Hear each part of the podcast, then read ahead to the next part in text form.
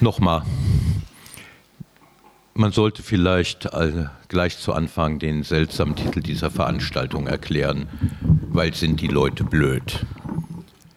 Meine ungarische Ex pflegte sämtliche gesellschaftlichen und politischen Entwicklungen mit den Worten zu erklären, weil sind die Leute blöd. Sie hatte recht. Die Leute sind blöd. Sie wählen Trump und AfD. Sie fressen Dreck aus der Tiefkühltruhe. Sie behandeln Krankheiten homöopathisch. Sie machen Urlaub in Mallorca. Sie schauen Musikantenstadel im Fernsehen. Sie zahlen 59 Euro, um Mario Barth live zu erleben. Sie glauben, dass die Rothschilds die Welt beherrschen.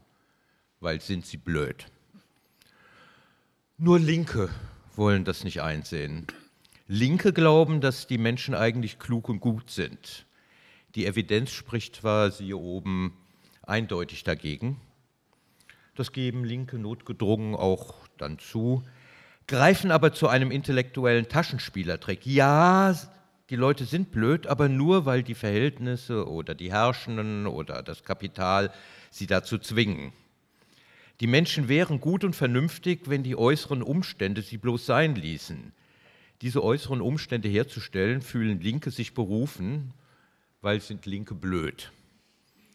Denn erstens ist die These vom an sich guten Menschen und den schlechten Verhältnissen, Brecht hat daraus gleich ein ganzes Theaterstück gemacht, der gute Mensch von Sichuan, logisch nicht haltbar. Heuristisch gilt die Lex Parsimoniae auch als Ockhams Rasiermesser bekannt. Demnach ist die These stets die richtige, die mit den wenigsten unbewiesenen Annahmen auskommt. Das ist in diesem Fall bis zum empirischen Beweis des Gegenteils die Aussage, weil sind die Leute blöd. Alles andere ist Wunschdenken. Zweitens übersehen Linke, dass die Leute nicht nur blöd sind, sondern das auch mit Lust. Sie sind gerne blöd. Denken ist nämlich anstrengend. Viel einfacher ist es, seiner Blödheit freien Lauf zu lassen. Es macht auch mehr Spaß. Daher die verzückten Gesichter bei Pegida-Aufmärschen und Ähnlichen. Im Chor Schwachsinn zu skandieren ist fast so geil wie Sex, weil sind die Leute blöd. Also lassen wir alle Aufklärungsbemühungen sein. Die sind für den Arsch, weil sind die Leute blöd und wollen sie auch nichts anderes sein. Einmal akzeptiert, erleichtert diese offenkundige Tatsache das Leben ganz ungemein. Kein Schock mehr angesichts von Wahlergebnissen, keine Verzeichnung über strunzdumme Tweets und Facebook-Postings. Die und anderes Ungemach nimmt man souverän und gelassen in Kauf, wenn man weiß, weil sind die Leute blöd.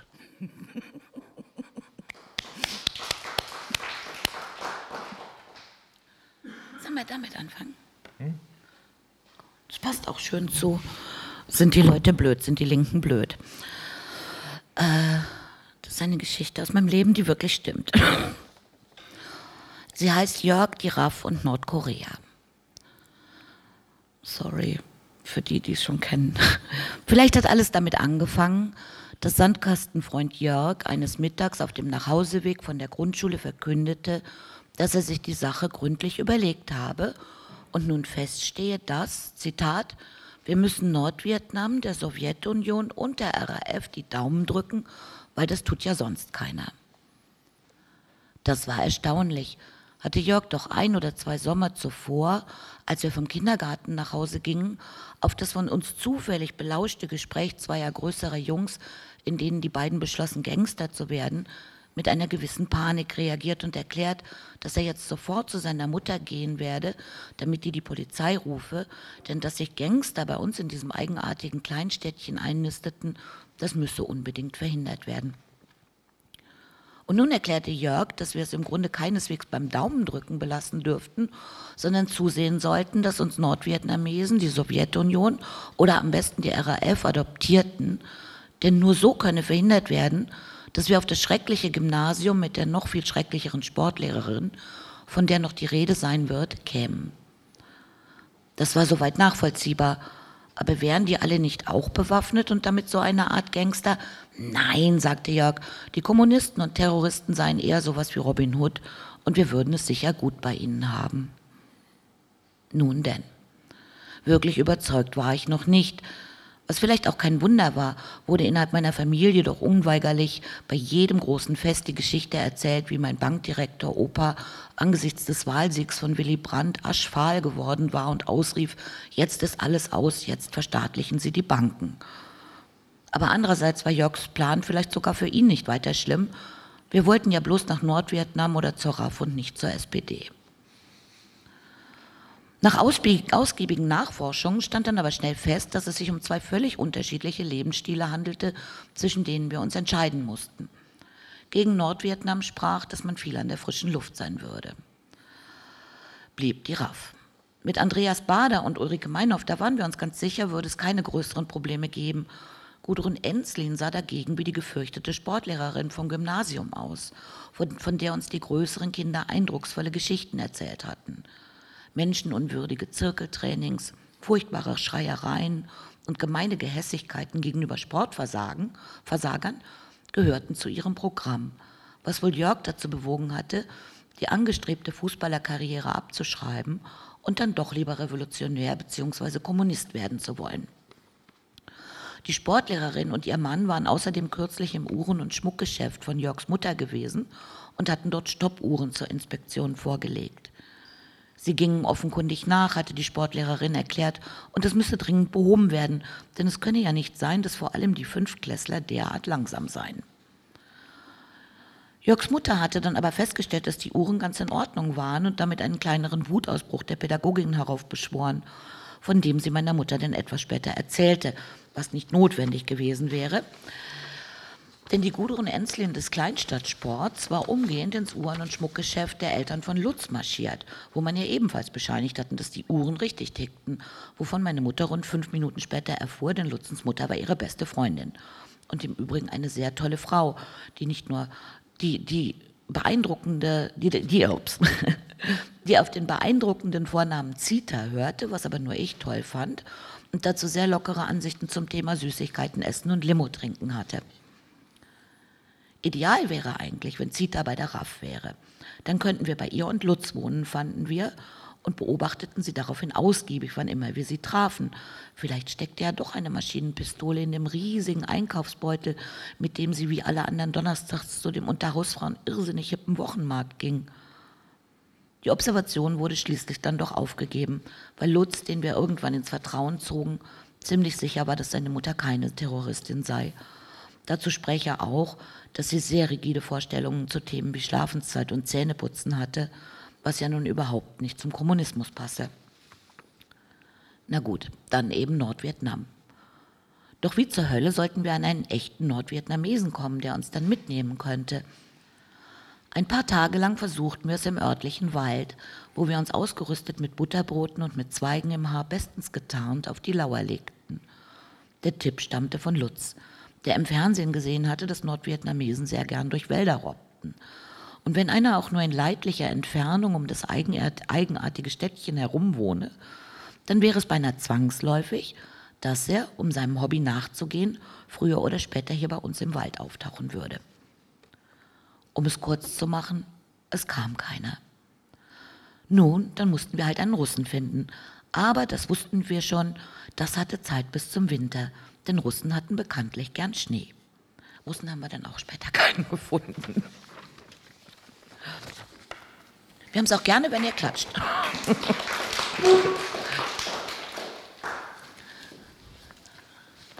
Tom Ulich hat ja schon gesagt, ich war lange bei der Jüdischen Allgemeinen als Redakteur und wann immer ich in bei Feten oder zu sonstigen Gelegenheiten erzählt habe, wo ich arbeite, kam immer wieder die Reaktion, oh, jüdisch, und Sie sind selbst auch Jude? Ah ja, weil ich habe noch keinen Juden gesehen, nur viel von gelesen. Das hat mich dann irgendwann mal dazu animiert, ein Buch zu schreiben, das Tom auch erwähnt hat, Der koschere Knicke. Daraus lese ich jetzt einfach mal das erste Kapitel vor. Darf man Jude sagen? Tipps für das erste Kennenlernen. Juden kannten Sie bisher vielleicht nur von Sterntitelbildern aus ZDF-Geschichtsdokus oder Woody Allen-Filmen. Herr Bloomberg, der Ihnen bei der Geburtstagsparty eines Kollegen vorgestellt wird, um von Gastgeber vorher bereits avisiert wurde, er ist Jude, aber sehr nett, wird Sie deshalb möglicherweise enttäuschen. Er trägt weder einen schwarzen Hut noch Schläfenlocken. Wenn er einen Bart hat, dann einen in der modischen Drei-Tage-Variante. Er spricht Hochdeutsch ohne jiddischen Akzent. Eine Usi hat er auch nicht umgeschnallt. Eigentlich wirkt er ganz normal. Lassen Sie sich Ihre Überraschung nicht anmerken. Sie sehen gar nicht so aus, ist kein guter Gesprächseinstieg. Ich wollte immer schon mal einen Juden kennenlernen, auch nicht. Am besten, Sie schneiden das Thema zunächst überhaupt nicht an. Selbst wenn Sie seit Jahren darauf brennen zu erfahren, ob fromme Juden ihre Kopfbedeckung auch beim Duschen anbehalten und ob man am Sabbat wenigstens die Klospülung betätigen darf. Beim allerersten Kennenlernen empfehlen sich als Eisbrecher zunächst unverfängliche Themen wie Jugendkriminalität, Bahnverspätungen und Erderwärmung. Ihr jüdisches Gegenüber wird das zu schätzen wissen. Er hat schließlich noch andere Eigenschaften und Interessen. Das Judentum kann warten bis nach dem dritten Bier. Wenn Sie dann Ihre Neugier nicht länger zügeln können und mehr oder minder elegant die Unterhaltung auf das Thema übergeleitet haben, Bloomberg heißen Sie, wie der jüdische Nobelpreisträger für Medizin 1976, zeigen Sie weiter Fingerspitzengefühl. Im deutsch-jüdischen Dialog kommt es leider immer wieder zu Fauxpas, die man mit genügend Wissen und Sensibilität vermeiden kann. Hier ein paar erste Tipps. Sie dürfen ruhig Jude sagen. Das Wort an sich ist nicht beleidigend, auch wenn es vielen Deutschen immer noch schwer von der Zunge geht. Ein Ersatzbegriff wie Sinti und Roma bei den Zigeunern ist leider noch nicht gefunden worden. Hilfsweise wird deshalb gerne statt des Nomens das Adjektiv verwendet, kombiniert mit unverfänglichen Hauptwörtern.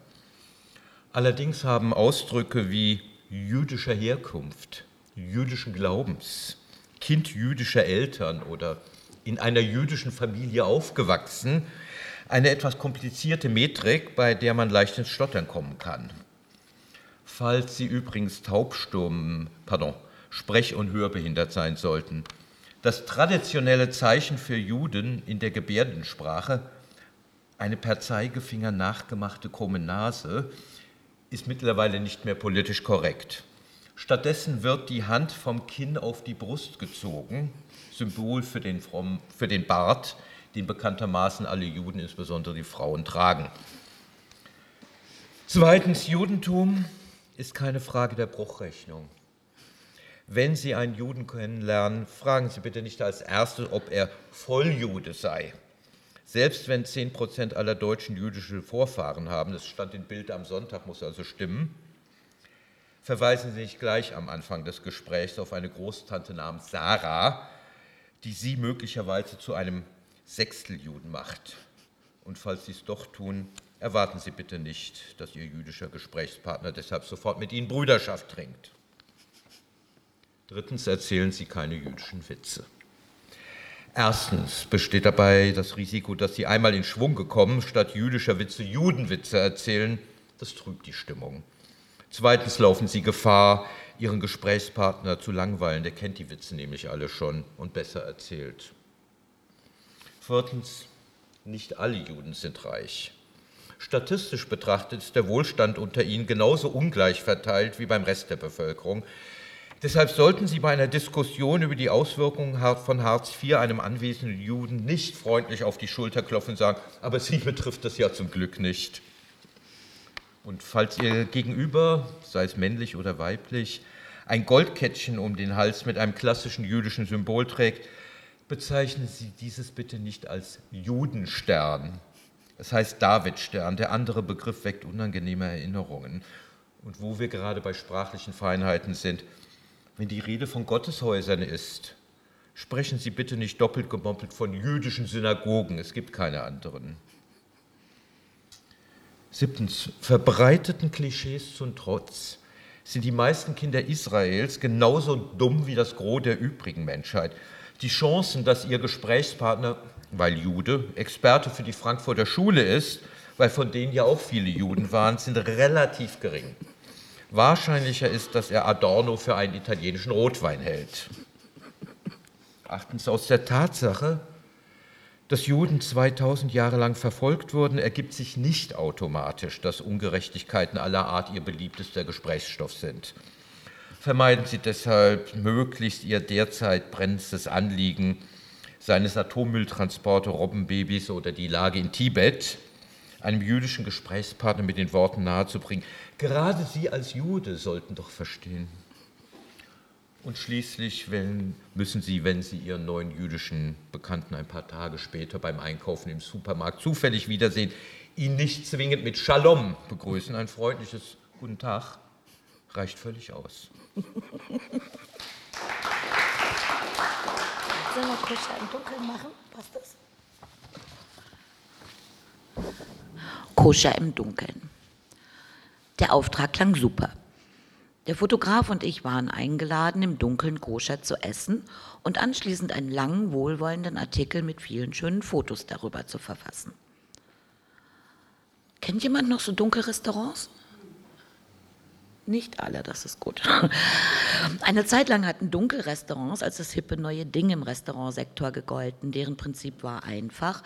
Die Gäste saßen im Stockfinstern und bekamen das Essen von blinden Menschen serviert und allgemein erklärt, wie man sich im Dauerdunkeln zurechtfindet. Und außerdem sollte sollte es irrsinnige Geschmackserlebnisse geben. Also es ging nicht, nicht so sehr darum zu zeigen, dass man das blinde Menschen Sachen können, die man selber nicht kann oder was auch immer. Nein, es war einfach so ein Geschmacksding. Gut.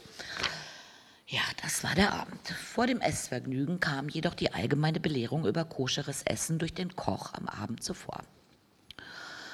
Weil es sich um ein wirklich ungeheuer wichtig, wichtiges Ereignis handeln würde, da hatte der Koch in sein eigentliches Restaurant eine in einer Laubenpieper-Siedlung gelegene Holzhütte geladen, wo er gedachte, einen längeren Vortrag über sein Leben und vor allem die ein oder zwei Wochen, in denen er mal in einem Tel Aviver Hotel gekocht hatte, zu halten.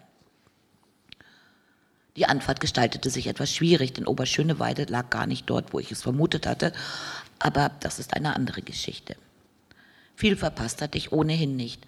Der Koch war gerade dabei zu erklären, wie koschere Küche geht, jedenfalls seiner Meinung nach. Das war alles nicht sehr unterhaltsam und vor allem ziemlich langwierig. Und als er zum vierten oder fünften Mal die rhetorische Frage stellte, was er, was er sich denn unserer Meinung nach für ein Menü ausgedacht habe, antwortete ich, koscheres Schweinefilet in Sahnesoße und fortan konnte er mich nicht leiden. Der große Abend begann dann damit, dass das hippe Mitte-Restaurant auch woanders lag als vermutet. Und mit viel Drängelei, denn der Laden war rappelvoll.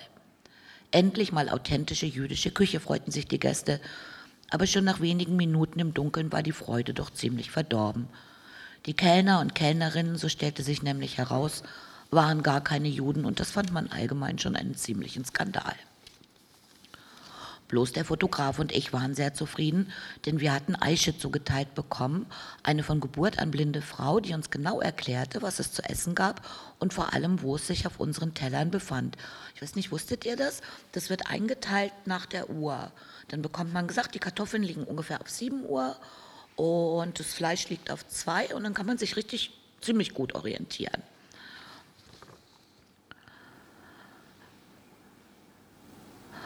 Aisha erwarb sich unsere immerwährende Liebe dadurch, dass sie sich, nachdem uns die Gläser überraschend laut hingefallen waren, mitten in den Raum stellte und sagte, wer jetzt lacht, ist doof. Eigentlich hätten wir Aisha aber auch gar nicht gebraucht, denn der Fotograf hatte eine Infrarotvorrichtung an seiner Kamera, mit der wir in 1A Golfoptik prima sehen konnten, was um uns herum ging, äh, was um uns herum vorging.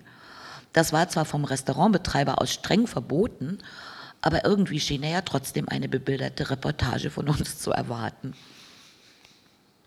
Nach Suppe gefüllte Fisch und Nachtisch gab es dann noch Kultur. Einige Wochen später würde ich versuchen, über die israelische Jazzsängerin Esther Aloni, die mittlerweile nach Berlin gezogen wurde, einen Artikel zu verkaufen. Der zuständige Redakteur einer großen Berliner Tageszeitung wollte ihn aber nicht haben, obwohl damals noch über jeden, der aus irgendeiner Hauptstadt in die, äh, der aus irgendeinem Ausland in die Hauptstadt gekommen war, mindestens ein langer, sehr wohlwollender Text gebracht wurde. Aber Esther, nee, die wollte er nicht wegen, Zitat, den Palästinensern. Mitten im Kulturprogramm haben der Fotograf und, hatten der Fotograf und ich dann aber genug und wollten nach Hause. Blöd nur, dass niemand da war, um uns den Weg zu weisen. Die Kellnerschaft war essen gegangen. Ich bringe uns hier raus, entschied der Knipser, schaltete die Kamera ein und wir tapsten durch das Szenario, das im Sucher aussah wie Bagdad auf CNN. Zwei Tage später rief Esther an. Es sei am nächsten Tag noch ungemein was los gewesen, erzählte sie ganz begeistert, denn ein Rabbiner sei vorbeigekommen und habe sich vehement verbeten, das ganze koschere Essen, das ganze koscheres Essen zu nennen. Und das war auch dann schon das Ende der Veranstaltung. Schade für euch. Ich muss das echt mal öfters vorlesen. Oh ja, ja, ja, ja, das ist toll. Äh, wo wir bei Klischees über Juden gerade waren. Vor ein paar Wochen ist der Spiegel rausgekommen mit dem Sonderheft Spiegelgeschichte Jüdisches Leben in Deutschland, die unbekannte Welt nebenan. Ich weiß nicht, ob man es gesehen hat. Auf dem Titel ein Foto aus den 20er Jahren mit zwei Juden aus dem Scheunenviertel mit Payes, Bart und allem, was man sich so vorstellt. Dazu habe ich dann was geschrieben. Mama, wie sehen Juden aus? Ein Zeitungskiosk in einer deutschen Stadt, davor eine Mutter mit ihrer kleinen Tochter. Das Mädchen zeigt auf das gerade erschienene Heft Spiegel, Geschichte, jüdisches Leben in Deutschland. Mama, was sind das für komische Leute auf dem Foto? Das sind Juden, Leonie. Glaube ich nicht, Mama. Markus in meiner Kita ist auch Jude. Der sieht nicht so aus. Ja, natürlich nicht. Das sind alte Juden. Nein, Markus Papa ist ja auch alt. Der hat aber keinen Bart und so hässliche Klamotten auch nicht. Die Jacke von dem einen Mann ist ganz dreckig. Ich meinte alte Juden von früher. Heute sehen sie nicht mehr so aus. Deswegen steht da doch auch Geschichte. Also früher haben die Juden so ausgesehen wie auf dem Bild. Nein, Leonie, nicht wirklich. Nur ganz wenige. Die meisten Juden sahen aus wie alle anderen Menschen auch. Das auf dem Foto sind wahrscheinlich Ostjuden. Ostjuden kommen die aus Sachsen, nein, noch weiter weg, aus Polen. So wie Blanka, die bei uns putzt. Ja, aber Blanka ist katholisch. Sag nicht zu ihr, dass sie jüdisch ist, sonst ist sie vielleicht beleidigt weil die Juden so blöd aussehen auf dem Bild. Ja, Leonie, so ungefähr. Und die anderen Juden früher, Mama, die nicht aus Polen waren, wie haben die ausgesehen? Sagte ich doch, so wie alle anderen Leute auch. Wahrscheinlich wie auf dem alten Foto, das ich dir mal von deinen Urgroßeltern gezeigt habe. Das mit dem lustigen Strohhut, ja, Leonie.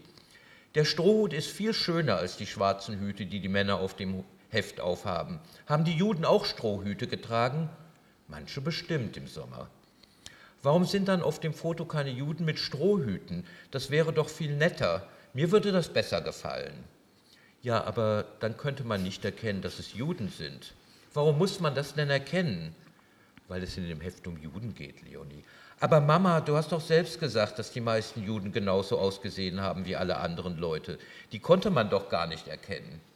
Ja, Leonie, eben deshalb. Also weil Juden ausgesehen haben wie andere Leute, machen die ein Foto auf dem Heft von Juden, die nicht aussehen wie andere Leute? Ja, Leonie. Mama, das verstehe ich nicht. Auf meinem Ponybuch sind doch auch keine Bilder von Einhörnern. Tante Claudia aus der Kita hat übrigens gesagt, dass es in Wirklichkeit gar keine Einhörner gibt. Das stimmt, Leonie. Einhörner sind erfunden. Sind die Juden auf dem Foto auch erfunden? Nein, Leonie, nicht wirklich erfunden, aber richtig stimmen tut es auch nicht. Warum machen die das dann? Ich weiß es auch nicht, Leonie. Am besten wir fragen mal Onkel Dieter, der kann dir das erklären. Der arbeitet selbst beim Spiegel. Soll ich das mit den linken Frauen und den hochhackigen Schuhen und den. Ja. ja. Im weitesten Sinne hat es jetzt auch mit dem Spiegel zu tun. Aber nicht mit Juden, hm? aber mit Linken. Vielleicht ist in Zeiten, in denen der Spiegel allen Ernstes ein Titelthema über Hautpflege, beziehungsweise über das, was im Prinzip doch nun wirklich jeder weiß, nämlich dass keine Creme der Welt dauerhaft für faltenfreie jugendliche Haut sorgt, nun wirklich alles egal. Das wäre vor 10, 15 Jahren ein schöner Anfangssatz gewesen, damals, als Leute noch Spiegelabos hatten oder es wenigstens für wichtig hielten, möglichst früh darüber informiert zu werden, was das Meinungsführerblatt denn nun schon wieder, über, denn nun schon wieder für Meinungen führte.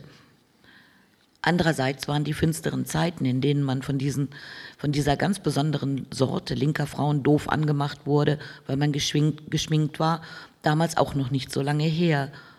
Oder vielleicht sind diese finsteren Zeiten auch in Wirklichkeit nie vorbei gewesen. Kann auch sein. Weiß man halt nicht, wenn man mit Leuten, die kein Umgang sind, keinen Umgang pflegt.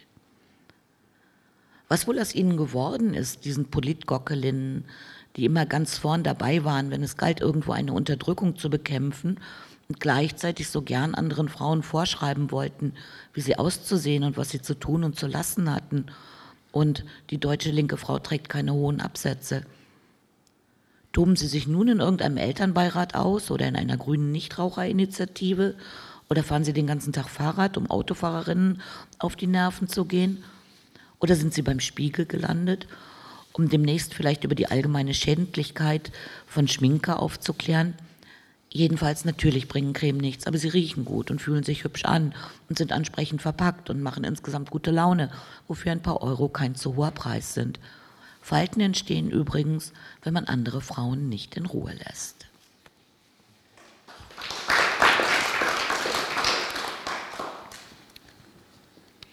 Diese Leute klatschen sehr kurz. Die haben nicht so viel Energie. ihr könnt auch Bonbons haben. Dann genau, je mehr ihr klatscht, desto mehr Bonbons gibt es. Okay.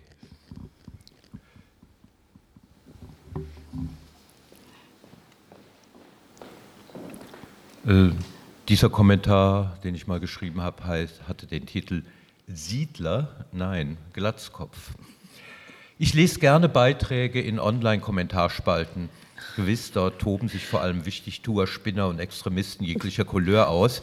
Aber gelegentlich trifft man auch auf verkannte Experten. Ein Leser einer sich ihrer Seriosität gern rühmenden Berliner Tageszeitung, es handelt sich um den Tagesspiegel, beispielsweise hat vergangene Woche, nachdem mal wieder Kippa-Träger in verschiedenen deutschen Städten angegriffen wurden, auf einen bisher völlig ignorierten Aspekt der Attacken hingewiesen. Es komme, schrieb er, auf die Kippa an, welche die Verprügelten trugen.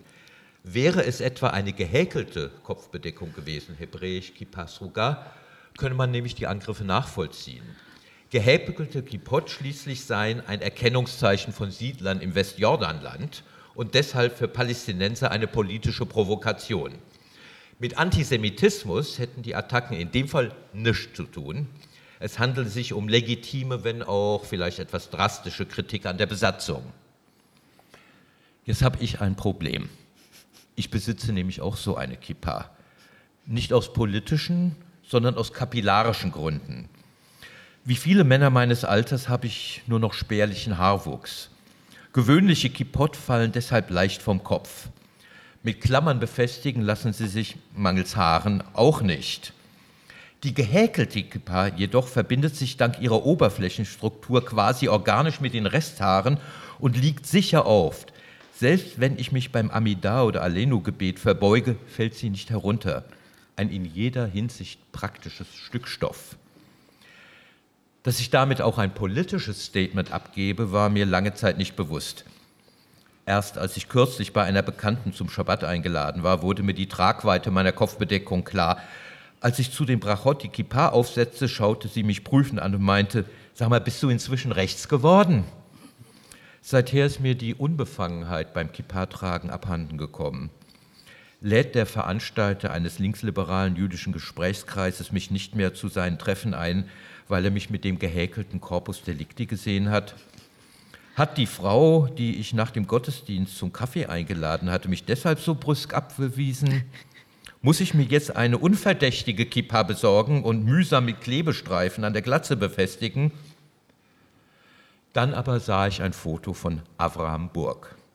Burg hat Glatze und trägt, wahrscheinlich auch deshalb, wie ich, eine Kippas Ruga. Außerdem ist er ein prominenter israelischer Linker und vehementer Kritiker der Besatzung. Deshalb wird er gerne auch im Ausland als Redner zu antizionistischen Veranstaltungen eingeladen. Deutschland würde ich ihm allerdings nicht als Auftrittsort empfehlen. Hier könnte ihm passieren, dass er wegen seiner Kippa von ideologischen Mitstreitern besatzungskritisch eins auf die Mütze kriegt. Sollen wir das Kleid machen? Los. Oder, oder den erst. Oder irgendwas. Das ist ja jetzt halt länger. Weißt du, dass das, das, das, das nicht macht? Das ist die Geschichte eines silbernen Kleides. Es muss eine der ersten Jungle-Partys gewesen sein, damals, als solche Festivitäten noch in den Redaktionsräumen stattfanden, was dann aber auch sehr bald aufgegeben wurde, weil bei einem solchen Fest mehrere Telefone geklaut worden waren. Also keine Handys, sondern die Festnetzapparate, was damals schon sehr dumm war. Aber das ist eine andere Geschichte.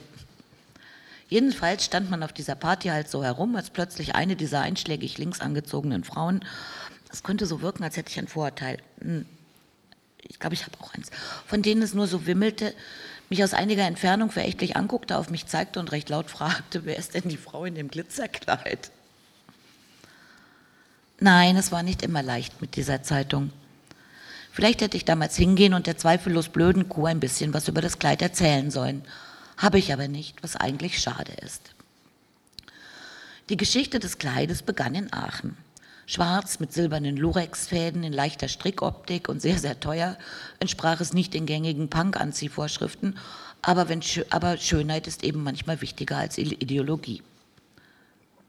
Ob ich das Kleid und dazugehörige unfassbar glitzernde silberne Pumps an dem Abend trug, an dem ich anlässlich eines drohenden Polizeieinsatzes bei einem Sonic Youth Konzert ganz allein die gesamte TH-Mensa leer geschrien hatte, weiß ich leider nicht mehr. Das war nötig gewesen, weil wir im Kulturprojekt ausgerechnet an dem Tag vergessen hatten, eine Veranstalterhaftpflicht abzuschließen und das letzte Konzert mit einer Art Straßenschlacht geendet hatte, was bei der Univerwaltung nicht sehr gut angekommen war. Auslöser war damals gewesen, dass zwei Aachener Polizisten während eben dieses Konzerts, Tote Hosen, auf ihrer Suche nach dem Veranstalter der Lärmbelästigung in die progende Menge geraten und ihre Mützen geklaut bekommen hatten. Daraufhin waren sie mit Verstärkung wiedergekommen und hatten zwei Punks verhaftet, was dazu geführt hatte, dass die Konzertbesucher sich anschließend auf die Hauptverkehrsstraße stellten oder setzten und die sofortige Freilassung der beiden forderten, was ziemlich lange dauerte, bis aus Düsseldorf ein paar Hundertschaften eingetroffen waren und die Sache beendeten. Und ein Ta paar Tage später gingen das schicke Kleid und ich dann zur Polizei, um eine Aussage über die völlige Unverhältnismäßigkeit des Einsatzes zu machen und wir wurden wirklich ausgesprochen zuvorkommend behandelt, bis auf die Tatsache, dass der Polizist sehr demonstrativ die Tür offen ließ und sein Kollege zu ihm meinte, ich glaube, das ist auch besser so, als ob ich dir da irgendwie, ja, aber egal. Denen ist auch nichts passiert danach. Mhm. Außerdem das, war das Kleid rund ein Jahr später dabei, als meine Freundin Sandra auf dem Katholikentag wegen Gotteslästerung verhaftet worden war. Die Aachener Katholiken waren insgesamt eine große Zumutung. Vor allem, weil sie von einer Sekte namens Opus Dei unterwandert worden waren und gewohnheitsmäßig andere Leute, vor allem das erste Schwulenreferat der Stadt, terrorisierten. Außerdem wollten sie auf ihrer Großveranstaltung die anstehende Heiligsprechung eines Mädchens feiern, das sich aufgrund des liederlichen Lebenswandels seiner Mutter umgebracht hatte. Das ist wirklich wahr. Ich wäre lieber an einen netten See gefahren, als diesen Leuten beim exzessiven Katholischsein zuzugucken und auch Sandra beim aus angekündigten Gotteslästern. Andererseits hatten der Katholizismus und ich noch eine Rechnung miteinander offen. In der dummen Kleinstadt hat es nämlich bloß einen einzigen Kindergarten gegeben. Der war natürlich katholisch und lag neben einem Kinderheim, in dem bedauernswerte Minderjährige inhaftiert waren, die nachmittags oft auf einer großen, durch, eine Eisen, durch ein Eisengitter versperrten Treppe standen, auf die Straße schauten und weinten. Vor diesem Kindergarten gab es kein Entrinnen. Alle kamen dorthin, ob katholisch oder nicht. Geleitet wurde das Etablissement von einer Nonne namens Schwester Edeltraut, die praktischerweise Kinder generell nicht mochte und nicht katholische Kinder erst recht nicht. Aber Jörg und ich hatten Glück, wir kamen in die Gruppe von Fräulein Maria, die unfassbar nett war.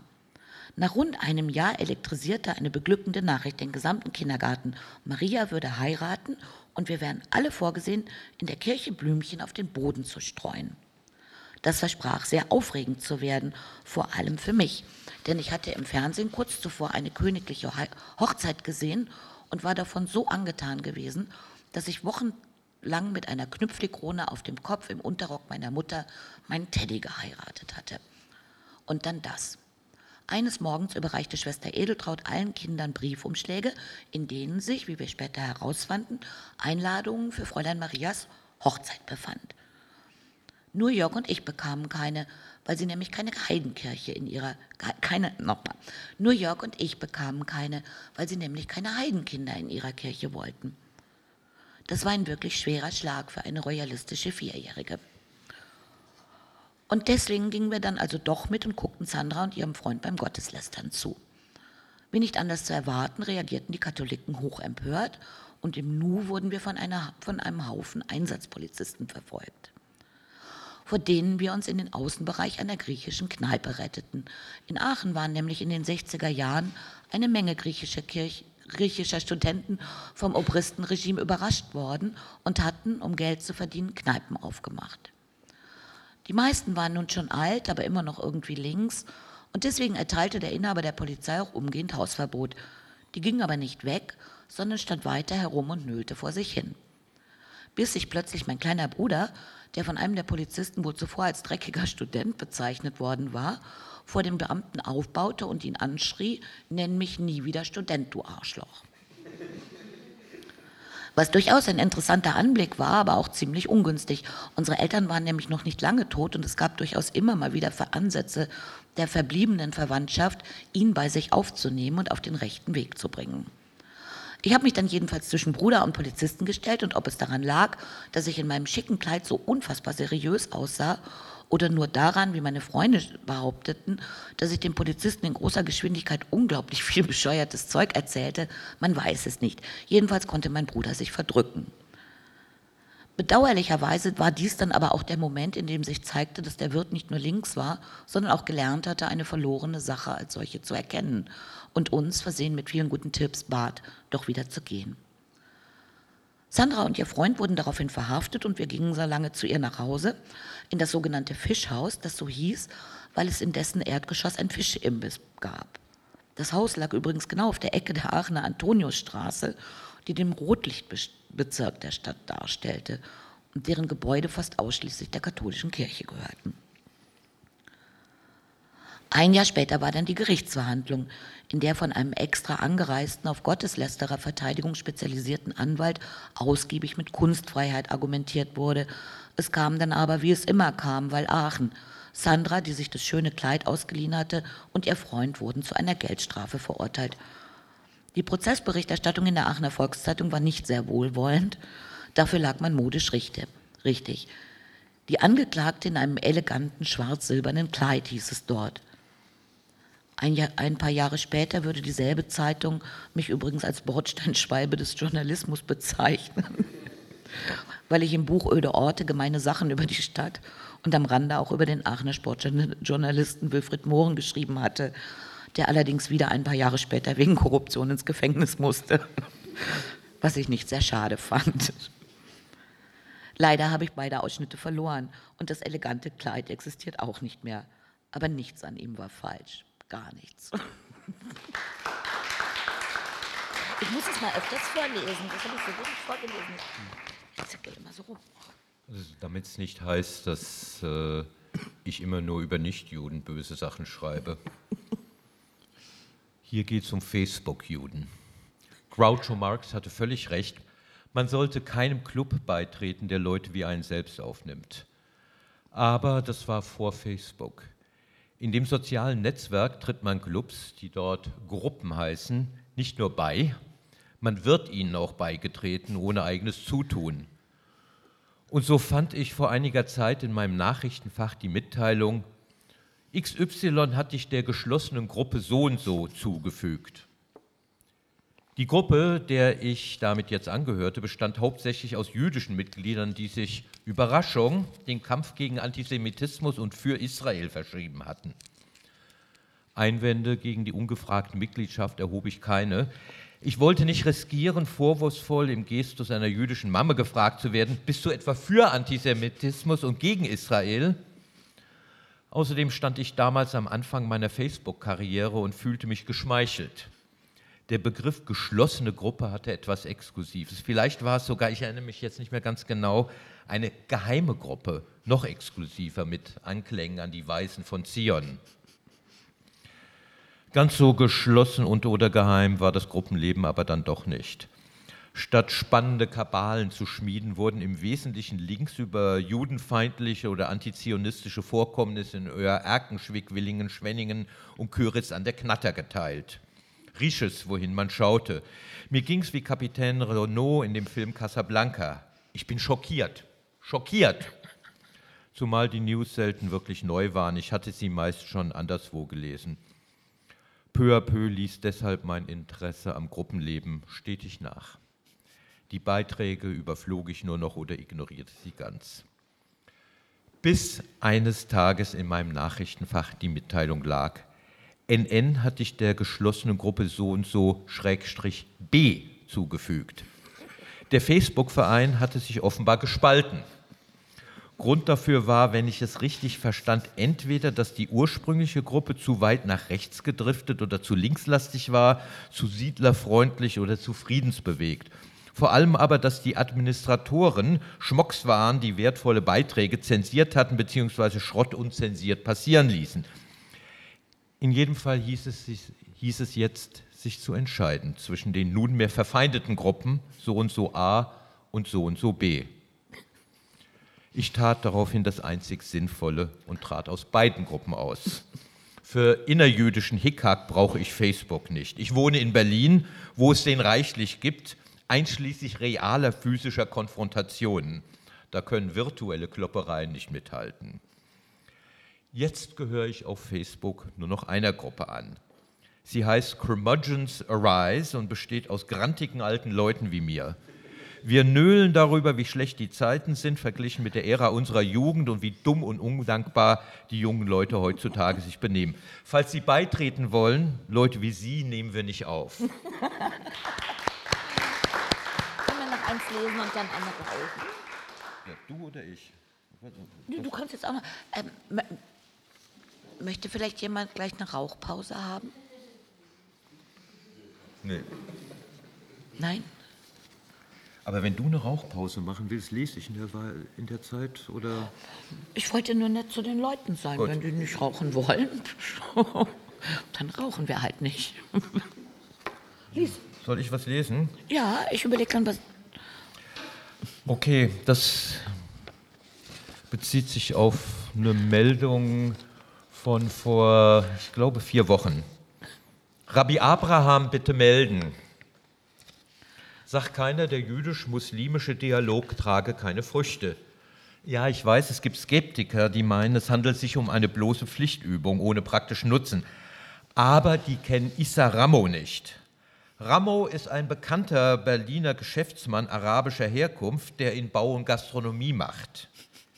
Geschäftsmann, darauf liegt der Wert. Die in der Presse verwendete Bezeichnung Clanchef mag der 52-Jährige überhaupt nicht.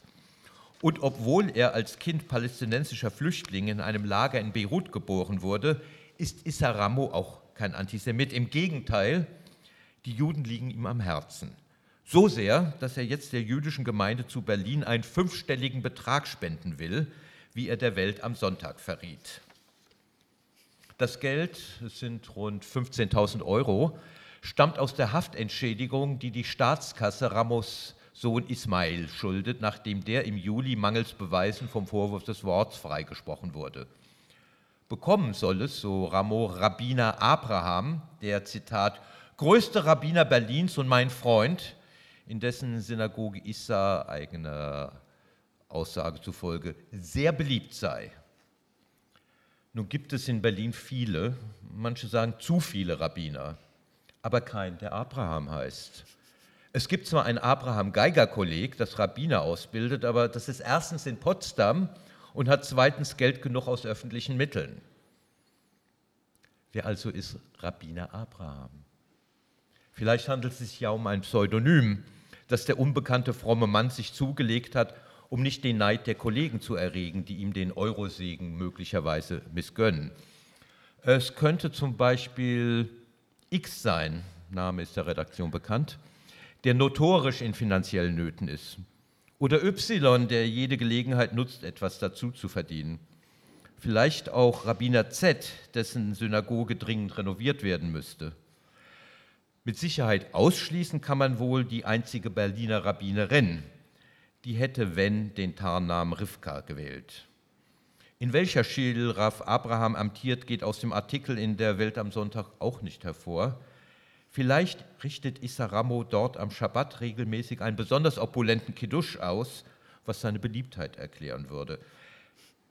Es könnte natürlich auch sein, dass die Geschichte erfunden ist. Nicht von Issa Ramo, Gott behüte, würde der Mann lügen, aber vielleicht ist er ein Betrüger aufgesessen. Das kann selbst dem gewieftesten Geschäftsmann passieren. Issa Ramo lebt bereits seit den 80er Jahren in Deutschland. Als gut integrierter Neubürger weiß er aus den hiesigen Medien, wie Juden im Allgemeinen und Rabbiner im Besonderen aussehen. Am Ende hat sich irgendein Ganef einfach einen falschen Bart angeklebt und einen schwarzen Hut aufgesetzt, um den Philosemitismus des arabischen Geschäftsmanns auszunutzen. Das wäre schlimm. Nicht nur, weil Issa Ramo menschlich tief enttäuscht wäre, es würde auch den jüdisch-muslimischen Dialog zurückwerfen, wo der doch gerade so hoffnungsvoll begonnen hat.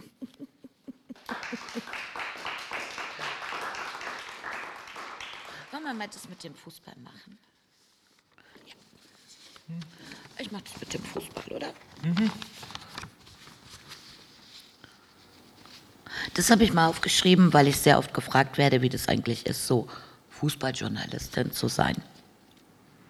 Meine Antwort lautet im Kern meistens, es ist lustig, wenn man Spaß an abstrusen Situationen hat.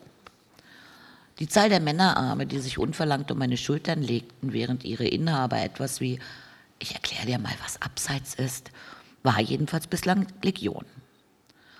Auf einem Westberliner Sechstligaplatz wurde ich einmal mit den Worten, wie, die schicken uns heute eine Frau, empfangen. Die Enttäuschung war unüberhörbar. Da war er also der große Tag, an dem der Verein ein Spiel absolvieren würde, das morgen in der Zeitung stehen würde. Und dann das. Die schicken eine Frau. Meine Antwort auf die offensichtliche Bestürzung tröstete den fassungslosen Präsidenten kaum. Ich sagte, ja, ich bin die Strafe. Der hat den ganzen Tag nicht mehr mit mir geredet. Manchmal allerdings blieb auch mir nur Sprachlosigkeit, wie beim Interview mit einem Ostberliner Vereinspräsidenten, der die Frage nach dem, wie, wie geht es denn nun weiter mit Ihrem Club, mit einem Nein, was sind Sie niedlich beantwortete. Auch alle weiteren Versuche, etwas auch nur halbwegs Zitierbares aus ihm herauszubekommen, beantwortete er mit einer Variation des Niedlich-Themas. Er holte sogar seinen Vizepräsidenten dazu und sagte, schau dir die an, ist sie nicht niedlich? Das komplette Interview haben wir dann übrigens ungekürzt abgedruckt. Eine Reaktion des Vereins gab es nie. Es war übrigens der erste FC Union. Begonnen hatte damals alles damit, dass der etatmäßige Freie bei der Taz Angst hatte, zum BFC Dynamo, der damals nach der Wende eigentlich FC Berlin hieß, zu gehen. Warum, das zeigte sich auch sofort, denn vor dem Einlass des Jahn-Sportparks stand ein großer Pulk Männer, die entweder wie Skinheads oder wie klassische Hools aussahen. Da half nun aber alles nichts, da musste ich durch. Ich hatte es auch fast geschafft, als ich von mehreren dieser Männer angeschrien wurde. Du, du Frau von der Presse, die Schuhe. Ein wenig irritiert schaute ich auf meine Pumps, entschied, dass alles mit ihnen in Ordnung war und ging weiter. Später stellte sich aber heraus, dass die empörten Männer auch bloß auf ihre eigenen Schuhe gemeint hatten, denn Springerstiefel mit Stahlplatten waren im Stadion verboten worden und sie suchten jemanden, der auf diesen unerhörten Skandal aufmerksam machte. Die mussten da tatsächlich in Socken rein. Im Presseraum musste man sich dann hinsetzen und bekam die Aufstellung diktiert, denn einen Kopierer hatte der ehemalige Serienmeister der DDR nicht. Mittendrin betrat ein, vermutlich hochrangiger Polizist den Raum, salutierte vor der Vereinsführung, schlug die, Schle schlug die Hacken so zusammen und meldete die bisherigen Vorkommnisse. Das war alles im höchsten Maße gaga, weswegen ich entschied, dass ich als Berichterstatterin bei diesem Verein ziemlich richtig sei was ein Glück war.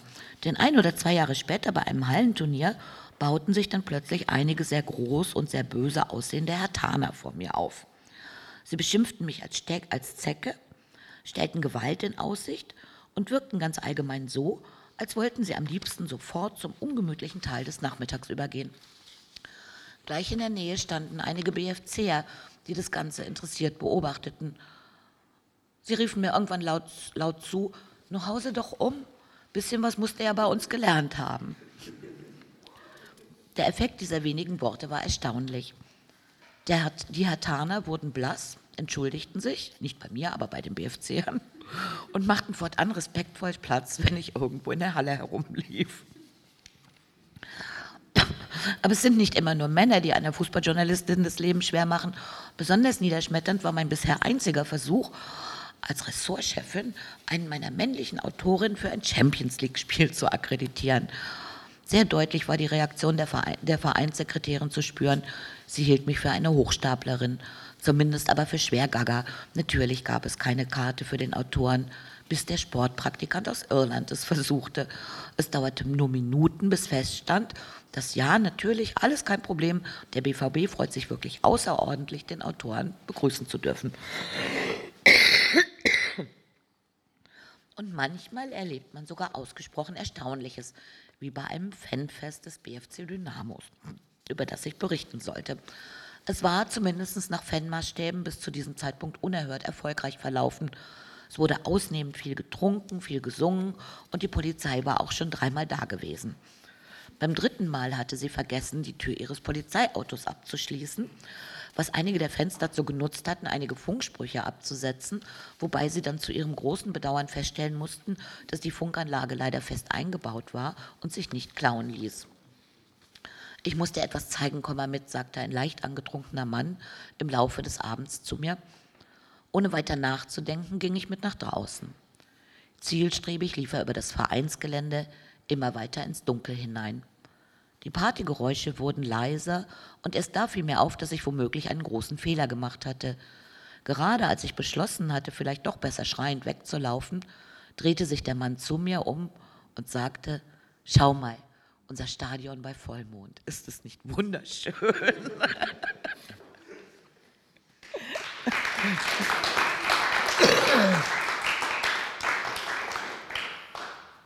Also wenn ich jetzt nochmal den Spiegel erwähne, ist es wirklich reiner Zufall. Es ergab sich einfach. Ja. Überschrift, mein Leben als Strippenzieher. Wie ich einmal die deutsche Nahostpolitik steuerte. All die Jahre habe ich davon geträumt, einmal an entscheidender Stelle die Geschicke der Welt zu lenken.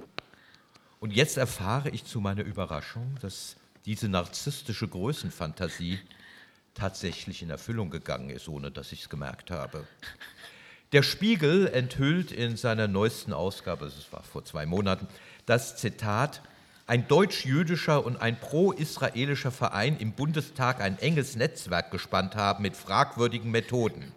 Es geht um eine andere Nahostpolitik. Zitat Ende. Zu den von dem Hamburger Blatt aufgelisteten fragwürdigen Methoden gehört unter anderem, Zitat, das die Lobbyisten Positionspapiere entwerfen. Disclosure. Etliche dieser Positionspapiere habe ich persönlich verfasst. Etwas länger als ein Jahr war das mein Job beim Nahostfriedensforum, abgekürzt NAFO, dem im Spiegel genannten pro-israelischen Verein. Geschrieben habe ich Analysen aktueller Entwicklungen im Nahen Osten, deren Tenor vor allem lautete, dass die Lage in der Region etwas vielschichtiger und komplizierter ist, als man gemeinhin liest, auch im Spiegel. Was dort dann heißt, inhaltlich vertritt NAFO Positionen, die denen von Netanyahu verblüffend ähnlich sind. Mir als dem Autor ist das neu. Wenn es wahr wäre, hätte Netanyahu sich doch wenigstens mal bedanken können. Von den im Bericht genannten 30 Millionen, die Israel angeblich jedes Jahr ausgibt, um die öffentliche Meinung im Ausland zu beeinflussen, ist bei mir leider auch nichts angekommen. Die Bezahlung war ganz ordentlich, ja, vergleichbar mit besseren journalistischen Zeilenhonoraren, wenn auch nicht annähernd so hoch wie die beim Spiegel. Dass ich mit den von mir geschriebenen Papieren die deutsche Nahostpolitik gesteuert oder wenigstens beeinflusst habe, würde ich dem Spiegel wirklich gerne glauben. Zitat, bemerkenswert ist, wie groß der Einfluss dieser beiden Vereine ist. Schmeichelt meiner Eitelkeit, aber ist trotzdem unwahrscheinlich. Es gibt in Berlin Hunderte. Entschuldigung. Mach mal hier noch mehr. Willst du noch was? Lies mal weiter, solange du kommst, sonst habe ich einen Bonbon. Es tummeln sich in Berlin hunderte Interessengruppen, die versuchen, auf die Politik einzuwirken. Angefangen bei der Bundesvereinigung Deutscher Apothekerverbände bis zum Zweirad-Industrieverband. Jede von diesen Gruppen produziert tagtäglich Dutzende Positionspapiere, die dann in den Postfächern der Abgeordneten landen und dort wahrscheinlich nicht einmal abgerufen werden. Kein Mensch kann so viel lesen. Vom Mossad, der wie der Spiegelraut natürlich ebenfalls involviert sein soll, habe ich übrigens auch nichts mitbekommen. Sonst hätte ich dort mal nachgefragt, ob Sie die PIN-Nummer meiner Kreditkarte kennen, die ich vergessen hatte. So musste ich mal bei einer Bank für eine neue Nummer 10 Euro abdrücken. Eigentlich schade. Ich hatte schon überlegt, den Artikel als Aufrissmasche bei Frauen zu nutzen. Macht ist bekanntlich sexy. Hast du von der Israel-Lobby gehört? Ich gehöre dazu. Ach, tatsächlich? Erzähl mal. Ja, ja, stand im Spiegel. Im Spiegel? Ach so, und fast hätte ich dir geglaubt.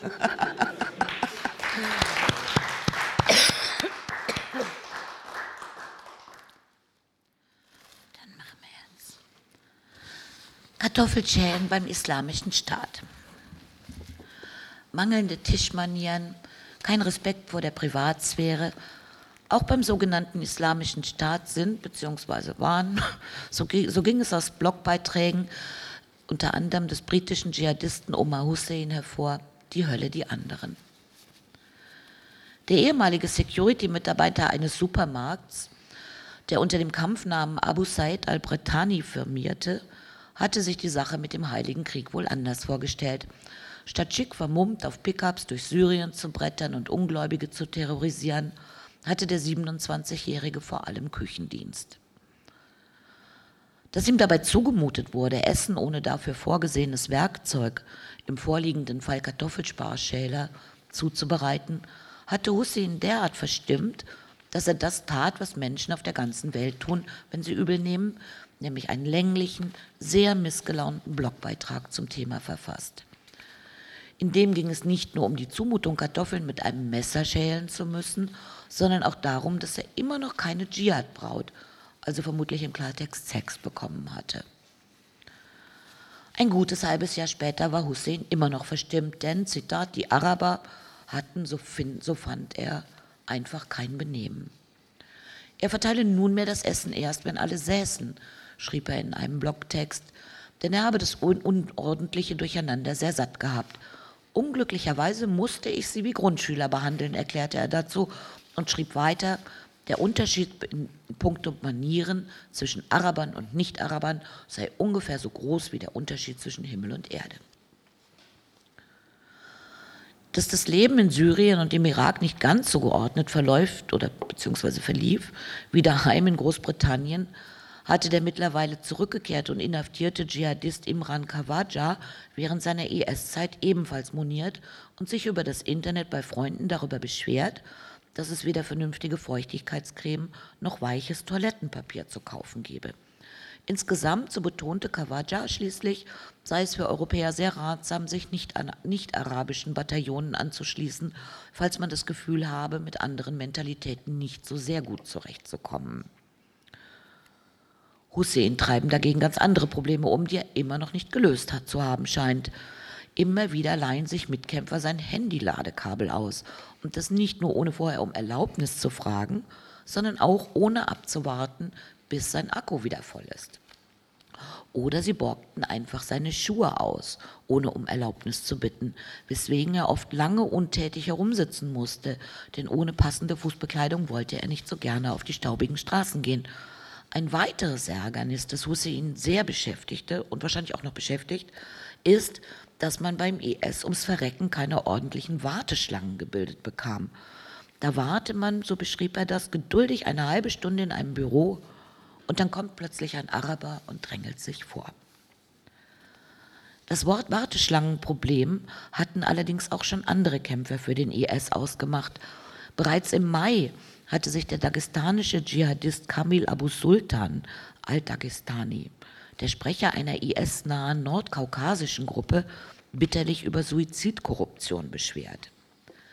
Die Warteschlangen für Selbstmordattentäter würden, so Sultan, nicht ordnungsgemäß geführt. Immer wieder würden Saudis einfach Familienangehörige und Freunde ganz vorne auf die Liste setzen, so dass viele Anwärter während der monatelangen Wartezeit einfach bloß im Kampf sterben würden, statt jemals eine Chance zu bekommen, sich in die Luft zu sprengen.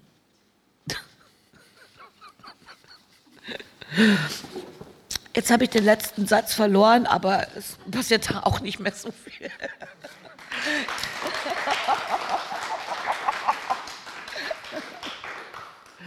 Also irgendwas zur AfD muss man ja auch mal so am Abend sagen. Hosen runter heißt der Text. Man sollte nicht unter der, der Gürtellinie argumentieren, aber Carsten Hütter lässt mir keine Wahl. Der sächsische AfD-Landtagsabgeordnete interessiert sich nämlich auffallend für männliche Geschlechtsteile, vor allem für die von Angehörigen religiöser Minderheiten. Wie viele Fälle von medizinisch indizierten oder religiös motivierten Beschneidungen gab es seit 2010 im Freistaat Sachsen? wollte der gelernte Kraftfahrzeugmechaniker in einer kleinen Anfrage im Parlament wissen. Und wie viele Beschneidungen wurden von den unterschiedlichen Religionsgemeinschaften seit 2010 aufgeführt? Bitte aufschlüsseln nach Religion, Konfession, Anzahl und Jahr, bohrte er weiter nach. Und schließlich, wie viele der religiösen Beschneidungen wurden von einem approbierten Arzt ausgeführt?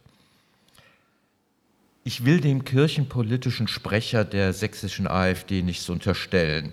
Psychoanalytische Ferndiagnosen sind immer heikel selbst wenn Freudianer aus Hütters intensivem Interesse an Penissen womöglich Schlüsse auf verdrängte libidinöse Wünsche ziehen könnten, das wäre seine Privatsache. Wir leben in einer toleranten Gesellschaft.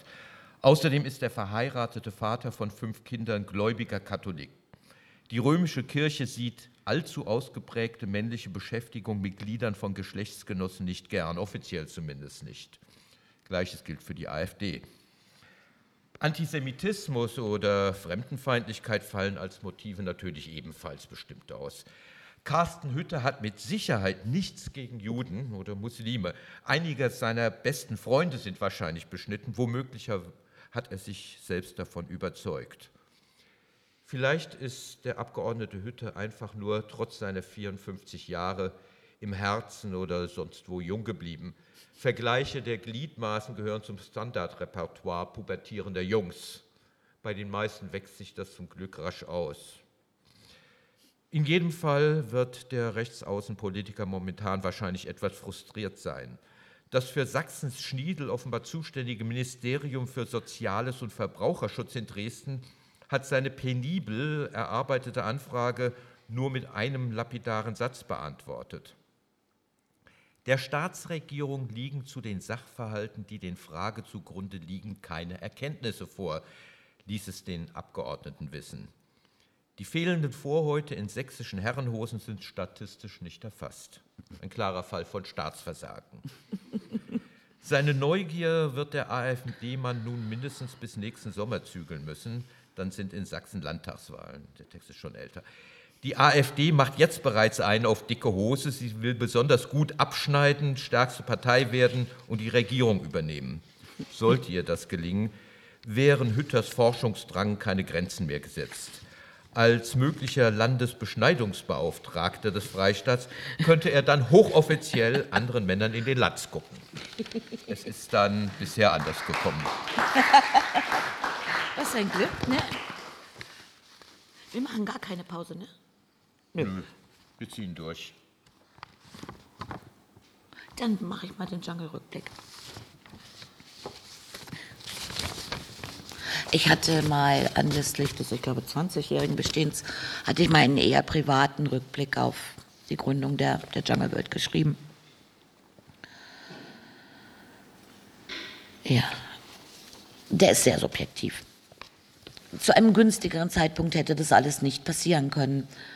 Es wurde langsam Sommer und ich hatte gerade ausgerechnet, dass ich insgesamt zwei Monate meines Lebens also 1440 Stunden zusammengenommen, in den Redaktionsräumen der jungen Welt verbracht hatte.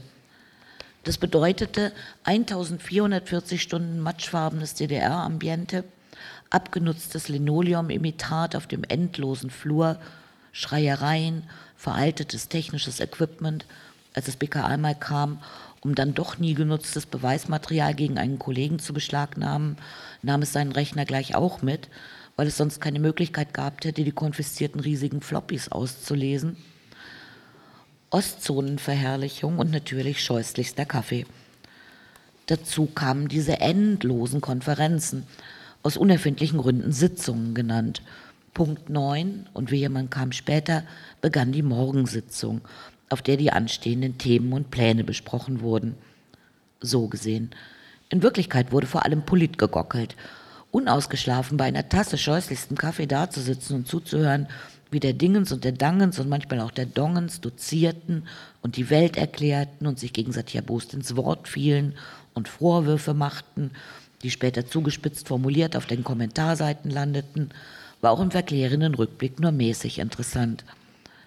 Mit anderen Worten, ich hatte genug. Und vor allem wollte ich jetzt langsam lieber in Urlaub fahren, als noch länger dort zu sein zumal sich abzeichnete, dass die immer wieder so mühsam kompromissverkleisterten Unterschiede zwischen den einzelnen Fraktionen der Redaktion irgendwann, also irgendwann im Sinne von bald, zum ganz großen Knall führen würden. Der dann auch kam. Er begann meiner Erinnerung nach mit einem Vorfall bei einer Bauarbeiterdemo gegen ausländische Kollegen, beziehungsweise formal gegen Lohndumping, bei dem besagte ausländische Kollegen von Gewerkschaftern regelrecht gejagt wurden. Die einen in der Redaktion standen treu und fest zur deutschen Arbeiterklasse, die anderen fanden den Vorfall dagegen eindeutig rassistisch. Auf jeden Fall wurde in den folgenden Tagen ausgiebig geschrien und sich profiliert. Ab diesem Zeitpunkt ist meine Erinnerung lückenhaft. Irgendwann jedenfalls rief der, wie sich nur wenig später herausstellte, Eigentümer des Blatts, von dem bis dahin angenommen wurde, es gehöre irgendwie allen, eine abendliche Versammlung ein und verkündete, der bisherige Chefredakteur sei abgesetzt. Vorab und danach gab es immense Aufregung und viele Tränen und viel Pathos. Vielleicht war dies die Versammlung, die einer der JW-Politstars dazu genutzt hatte, uns das Warten auf die Protagonisten mit einer ausgesprochen langen Vorlesung aus Rosa Luxemburgs Briefen zu vertreiben. Könnt ihr euch vorstellen, wer das war? Können Sie nicht. Vielleicht erzähle ich es nachher. Wie auch immer, das war enervierend, aber niemand traute sich jetzt halt doch einfach mal die Klappe zu sagen. Ich bin dann anschließend wohl mittendrin zusammen mit meinem Freund Axel für ein paar Tage an die Westostsee gefahren. Die, sagen wir, Schwiegermutter, die immerhin jahrelang jahrzehntelang in Skandinavien lebte, hatte bei der Buchung allerdings nicht so genau hingeguckt und gedacht, die Ferienwohnung liege im Bescherdenhüs, was Bescheidenhaus heißt, auch schon Schlimmes, von, wo, von wegen. Wir wohnten im Beskidenhaus, also praktisch mittendrin im ganz großen Wehklagen um die verloren gegangenen deutschen Ostgebiete und das in einem Apartment, das sich am besten als Revanchismus mit Schrankwänden drin beschreiben lässt. Es war furchtbar, aber das Wetter war schön und die Ostsee angenehm temperiert und die junge Welt ganz weit weg und ansonsten alles gut. Bis dann dieser Anruf kam. Ganz aufgeregt hatte die Heimatvertriebene geklingelt und gesagt, es habe ein junger Mann angerufen und es sei ein Notfall auf der Arbeit und so genau habe sie allerdings nicht verstanden, worum es gehe. Immerhin, es gab eine Telefonzelle im Ort und von dort aus wurde Sportchef Martin Kraus angerufen, der mitteilte, es sei jetzt ganz wichtig, dass alle dem Chefredakteur ihr Vertrauen aussprechen. Kann ich nicht, ich kann ihn nicht ausstehen, antwortete ich wahrheitsgemäß und dann wurde hin und wieder in, hin und her und wieder und von vorne und noch einmal drum verhandelt, bis das Kleingeld alle war und Neues besorgt werden musste. Irgendwann war mir dann aber alles egal, weil ich zum Strand wollte und deswegen war ich halt schließlich solidarisch. So profan kann das manchmal sein. Ich hätte das anders betonen sollen, dann wüsstet ihr jetzt, dass mit dem ersten Teil Schluss ist, aber das macht ja nichts. Es gibt ja auch noch einen zweiten, hoffentlich, wenn ich ihn finde. Ich glaube, bei so einer Lesung muss irgendwas zum Nahen Osten auch noch gesagt werden. Hm?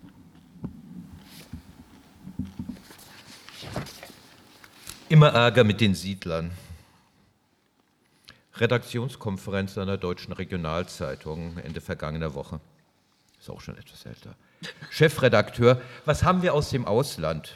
Politikredakteur, Israel errichtet eine neue Siedlung in der Westbank. Chefredakteur, was soll daran neu sein? Ich bitte Sie, das machen die doch dauernd. Vorige Woche hatten wir doch erst das im Blatt, Zitat, Israel Siedlungsbau geht weiter. Politikredakteur, nein, nein, nein, nein, nein, das war was anderes. Da wurde eine bestehende Siedlung ausgebaut. Das ist jetzt ein Siedlungsneubau, der erste seit über 25 Jahren. Chefredakteur, komisch, ich dachte die ganze Zeit, die stellen ständig neue Siedlungen in die Gegend.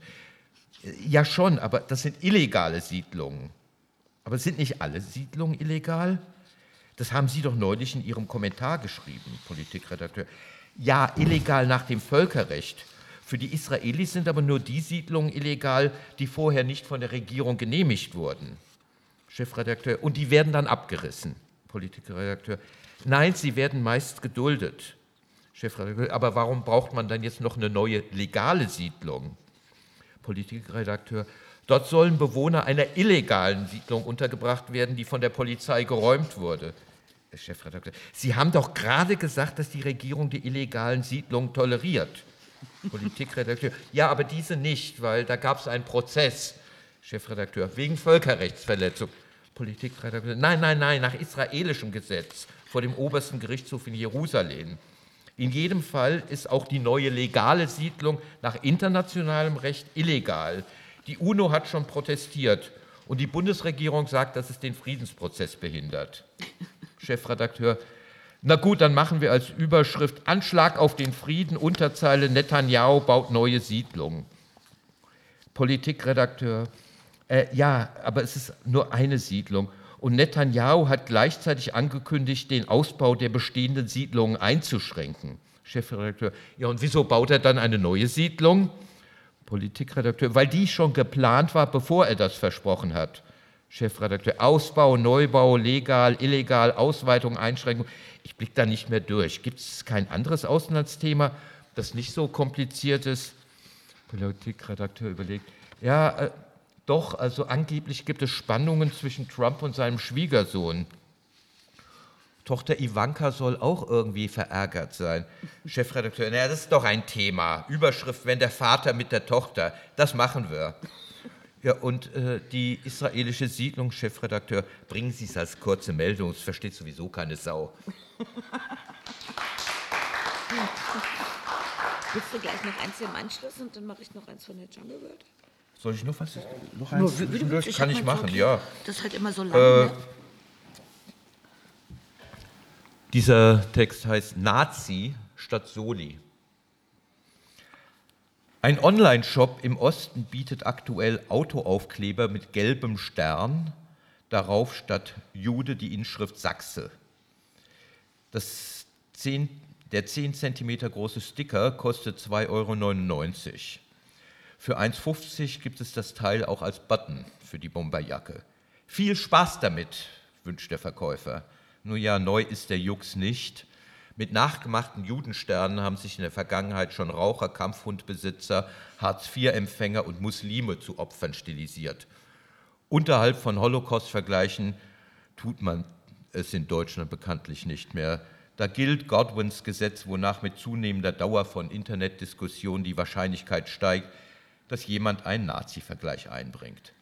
Was mich allerdings wundert ist, dass die Behörden hier noch nicht aktiv geworden sind. ich meine nicht die Polizei oder die Staatsanwaltschaft. Ich denke eher an das Finanzamt. Das sucht doch bekanntlich immer nach neuen Einnahmequellen und das hier wäre eine.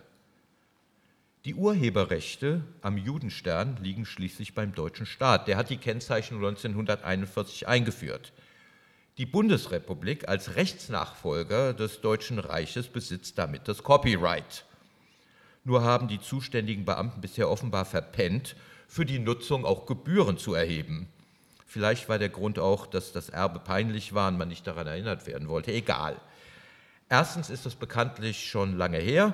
Zweitens kann man sich in Zeiten knapper öffentlicher Kassen allzu große Pingeligkeit nicht mehr leisten. Die Amis wollen Geld für die NATO, die Landbevölkerung für schnelles Internet, der Sozialminister für die Rentenkasse und irgendwoher muss die Kohle ja kommen. Zumal die Angelegenheit juristisch nicht schwierig sein dürfte. Eine einfache Verordnung genügt. Der Bundestag muss dazu nicht einmal gehört werden, wo die AfD möglicherweise Einwände erheben könnte. Gliederung der Partei haben schließlich auch schon mit nachgemachten Judensternen ihre vermeintliche Diskriminierung angeprangert. Künftig könnte also für die unsachgemäße Verwendung von Judensternen eine Gebühr erhoben werden. 33 Cent böten sich dabei an. Und beim Judenstern muss es ja nicht bleiben. Auch das Urheberrecht am Hakenkreuz als deutschem Staatssymbol ab 1935 liegt bei der Bundesrepublik. Hier könnte ebenfalls eine Nutzungsabgabe eingefordert werden, diesmal nicht 33, sondern wenn schon, denn schon 88 Cent.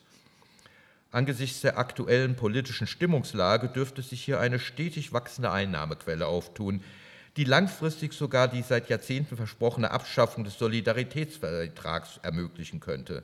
Nazi statt Soli. Oberfinanzdirektion, übernehmen Sie. Soll ich mal den zweiten Teil machen? Ja. ja. Ich fange aber hier an. Sonst ist es zu lang.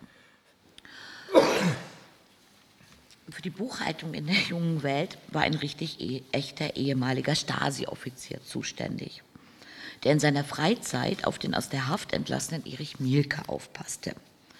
Irgendwann hatte er mich mal konspirativ dazu aufgefordert, ihm am nächsten Tag mein Minibuch über den BFC Dynamo mitzubringen, das ich für 1,50 auf dem Flohmarkt gekauft hatte. Kurz darauf erhielt ich es zurück. Drin stand nun ein Autogramm von Erich Mielke. Stand in Erinnerung, sportfrei, E. Mielke. Und ich habe immer gedacht, vielleicht hat er das selber reingeschrieben, aber seine Kollegen meinten, nee, nee, der hat viel zu viel Respekt vor dem Alten, das wird er nie tun. Also ich habe ein Erich Mielke Autogramm. Ich glaube, er hat sehr bereut, dass er es mir besorgt hat. Irgendwie so ähnlich war das Sportressort auch in den Besitz von Teilen der Originalsitzgarnitur von Erich Honecker gekommen, die bis 89 in Wandlitz gewohnt hatte. Weil alles so schrecklich war, hatten wir zuvor begonnen, den beigebraun befußbodeten und beschrankten Raum wohnlich herzurichten. Zuerst mit Kassettenrekorder, dann haben wir sogar irgendwann einen Fernseher gehabt, der der, der war, glaube ich, sogar noch schwarz-weiß. Also es ist wirklich alles sehr, sehr, sehr, sehr lange her. Wir konnten also den ganzen Tag da sitzen, lieben Besuch aus anderen Ressorts empfangen und ihm ein umfassendes Unterhaltungsprogramm bieten und geraucht werden durfte bei uns auch. Wir hatten ja außerdem viel Zeit, denn wir waren damals schon Schnellschreiber und deswegen reicht es, wenn wir eine Stunde vor dem Abgabetermin, also so gegen 13 Uhr, anfingen, die Seiten fertig zu machen. Am letzten Morgen der jungen, jungen Welt, wie sie damals war, saßen Praktikant George und ich also zunächst herum und fragten uns, warum zur Hölle wir eigentlich immer so früh aufstehen mussten bis irgendwann die Nachrichten, Nachricht kam, dass der Zeitungsinhaber für abends nach der Produktion eine Sitzung angesetzt hätte. Ich ging ins Büro nebenan, wo der Chefredakteur und der Politgockel Nummer eins, wenn ihr nicht wisst, wer das war, dann sage ich es euch jetzt auch nicht, sehr aufgeregt darüber diskutierten, was davon zu halten war. Frag Sie doch, sagte plötzlich der eine zum anderen, während er auf mich deutete, in diesem speziellen Tonfall, der vordergründig echtes Interesse zeigen sollte, in Wirklichkeit aber komm, lass mal Dofi fragen, meinte. Dabei war nun wirklich klar, was da gerade passierte. Der Plan war, uns die aktuelle Ausgabe fertig machen zu lassen und wenn die im Druck war und wir also keine Möglichkeit mehr haben würden, die Leser zu erreichen, das zu tun, was man vorhatte, vermutlich, also uns alle rauszuwerfen. Was ich eigentlich keine schlechte Idee fand. Aber nun war die Situation halt, wie die Situation eben war und deswegen war solidarische Aufregung angesagt und Martin zu benachrichtigen, dass er umgehend kommen müsse. In der Zwischenzeit versah ich einen Sporttext mit der unglaublich anspielungsreichen Schlagzeile Das Märchen vom Aufstieg des Ortsvereins, die aber niemand so wirklich kapierte und von der ich heute auch gar nicht mehr sicher weiß, auf was sie eigentlich anspielte. Die meisten anderen machten Ähnliches, was auch niemand kapierte, und dann wurde viel herumgesessen. Halt, nein, das stimmt nicht ganz. Es gab nämlich ein unmittelbar zu lösendes Problem. Axel war mit seinem Kumpel Chris im Prinzenbad und irgendwie musste ich ihm sagen, dass ich die beiden nicht mit dem Auto abholen können würde. Bloß wie. Um es kurz zu machen, ich überzeugte die Pressestelle der, Berlin, Pressestelle der Berliner Bäderbetriebe, mir die streng geheime Nummer des Bademeisters vom Prinzenbad zu geben. Und anschließend, anschließend ihn von der immensen Wichtigkeit einer Lautsprecherdurchsage an Axel. Das dauerte ein wenig und ein bisschen peinlich war es mir auch, aber auf Einzelschicksale kann in revolutionären Zeiten einfach keine Rücksicht genommen werden. Ich redete jedenfalls lange. Ob er das alles verstanden habe. Ja, rekapitulierte der Bademeister etwas ermattet. Axel ausrufen, ihm dann sagen, dass die junge Welt besetzt wird, kann lange dauern und dass er dorthin kommen soll. Verstanden. Darüber, was danach geschah, gehen die Schilderungen der unmittelbar Beteiligten auseinander. Der Bademeister schwor, ich habe ihn wirklich danach angerufen, sich wie angewiesen verhalten zu haben, aber es habe keine Reaktion gegeben. Axel jedoch sagte, es sei gar keine Durch Durchsage gekommen, was aber auch vielleicht nur am allgemeinen Geräuschpegel des Schwimmbads lag. Nur wenige Stunden später war der große Versammlungsmoment auch schon gekommen. An viel erinnere ich mich nicht mehr. Der Zeitungsbesitzer hielt einen kleinen Vortrag, der nicht gut ankam. Anschließend wurde ausgiebig geschrien. Und wir sind nicht nach Hause gegangen. Warum das irgendjemand überraschte, wunderte mich noch heute. Die Fraktion um den Zeitungsbesitzer zog sich in den mitten auf der JW-Etage liegenden Produktionsraum zurück, was strategisch ein völlig blödsinniger Move war, denn nun saßen sie dort und trauten sich nicht heraus, weil überall sonst ja wir waren und wir dementsprechend auch den Eingang kontrollierten. Aber immerhin, sie konnten telefonieren, was der Stasi-Offizier dazu nutzte, seine Kumpels herbeizuzitieren. Befürchtungen, dass nun eine schlagkräftige Tschechistentruppe anrücken würde, zerstreuten sich aber rasch. Es kamen bloß ein paar alte Männer, die ihm mit dem Spanienkämpfer Gruß Hallo sagten und ansonsten ein bisschen herumpöbelten. Außerdem wurde etwas geschubst. Die Nationalbolschewiken gaben schließlich auf und wir hatten die Räume für uns allein. Nett und ruhig endete der Tag allerdings nicht, denn ein älterer Österreicher, ein Freund von Werner Pirker, hatte sich auf Telefonterror verlegt Zunächst belästigte er den Chefredakteur, den er übelst beschimpfte. Als ihm das zu langweilig wurde, rief er immer wieder bei uns im Sportressort an und sagte, wenn ich abhob, unter anderem, Horst schon mal ein Messer in der Fotzen korbt. Das ging ja super los. Aber irgendwann war Ruhe. Martin richtete sich auf den Honeckers ein und deckte sich mit einer großen Dynamo zu und ich fuhr mit Axel nach Hause ausschlafen. Den dritten Teil mit der Kündigung auch noch, ne? aber jetzt nicht.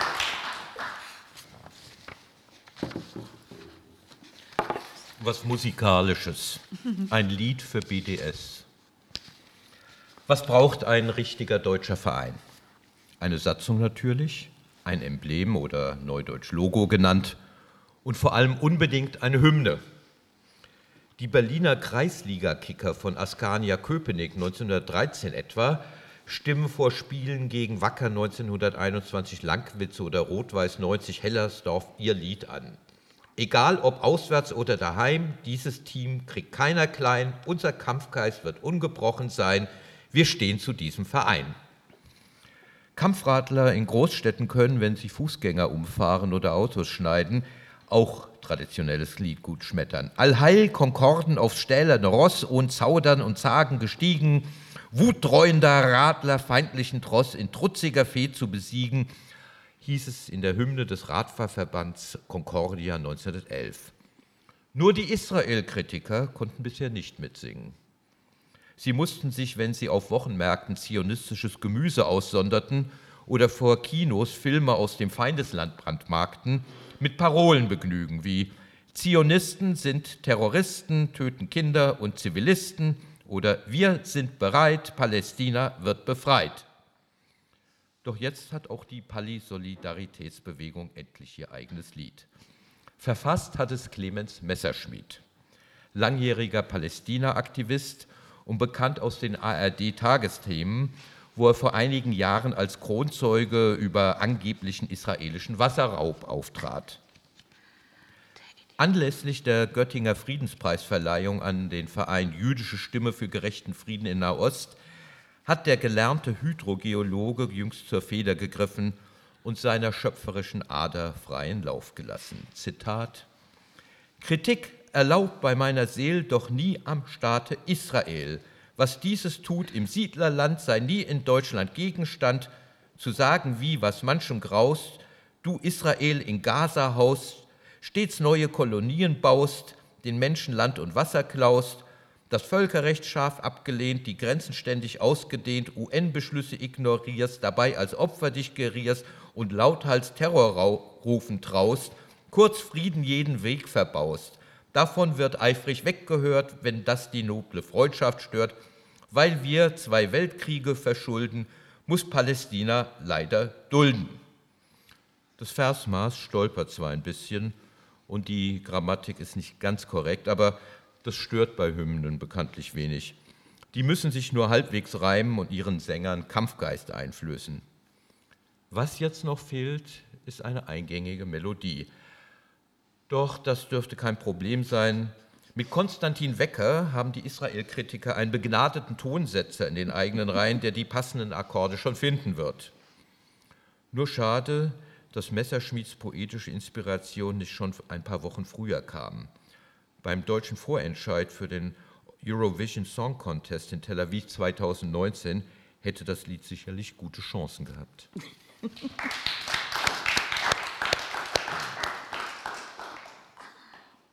Ich, einfach, ich mache jetzt das Ende, wie es zu Ende gegangen ist. Wie Streiks gehen, kennt man aus historischen Berichten und Filmen. Dick vermummte, verhärmte Menschen wärmen sich an Feuern, die in leeren Stahlfässern lodern. Freiwillige bringen Essen, versorgen die Verletzten und schmuggeln Nachrichten durch den Polizeikordon, der ein paar hundert Meter weiter Aufstellung genommen hat, vor dem die aufgebrachte Bevölkerung steht, die nur zu genau weiß, dass die tapferen Streikenden auch für sie kämpfen, während die Leute von der Gewerkschaft unermüdlich alles tun, um denen im Ausstand und ihren Familien zu helfen, den Kampf gegen das Unrecht wenigstens dieses Mal zu gewinnen. Unser Streik war ein bisschen anders.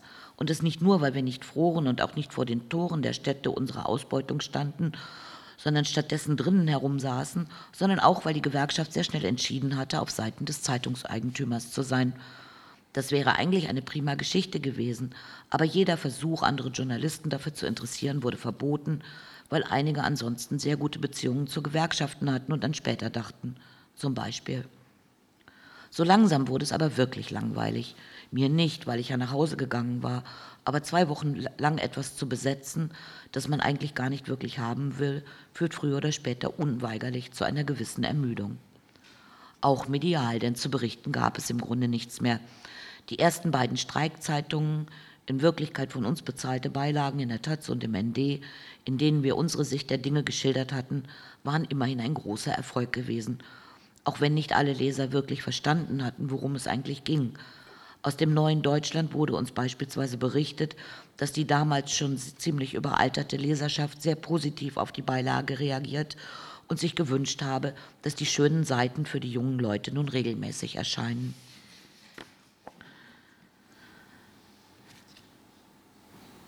Und dann wurden alle gekündigt außer mir.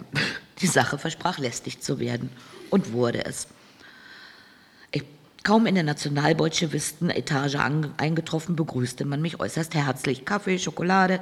Nachdem ich klargemacht hatte, dass ich keineswegs gekommen war, um meine Arbeit wieder aufzunehmen, wurde der Ton schon deutlich unherzlicher, außer beim Zeitungsbesitzer. Nein, erklärte er, er werde mich nicht rauswerfen, da könne ich machen, was ich wolle.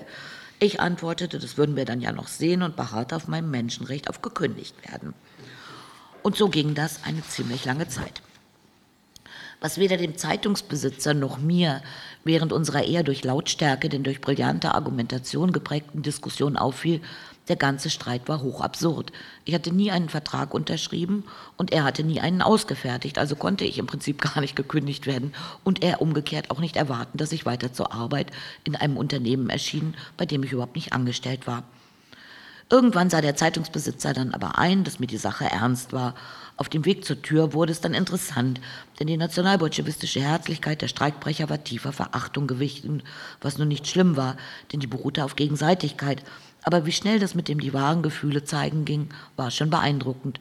Nur einer machte keine ekligen Bemerkungen und das war Werner Pöcker. Und das betone ich immer sehr gerne, weil er hat schon wirklich extrem schlimme Ansichten gehabt, aber er hatte im Gegensatz zu anderen den großen Vorteil, dass man bei ihm genau das bekam, was man von ihm erwartete. Und er sich immer treu geblieben ist. Und so eine Verlässlichkeit an Leuten muss man auch irgendwie mal schätzen. So, im Gegensatz zu Jürgen Elsässer. Jetzt habe ich den Namen doch gesagt.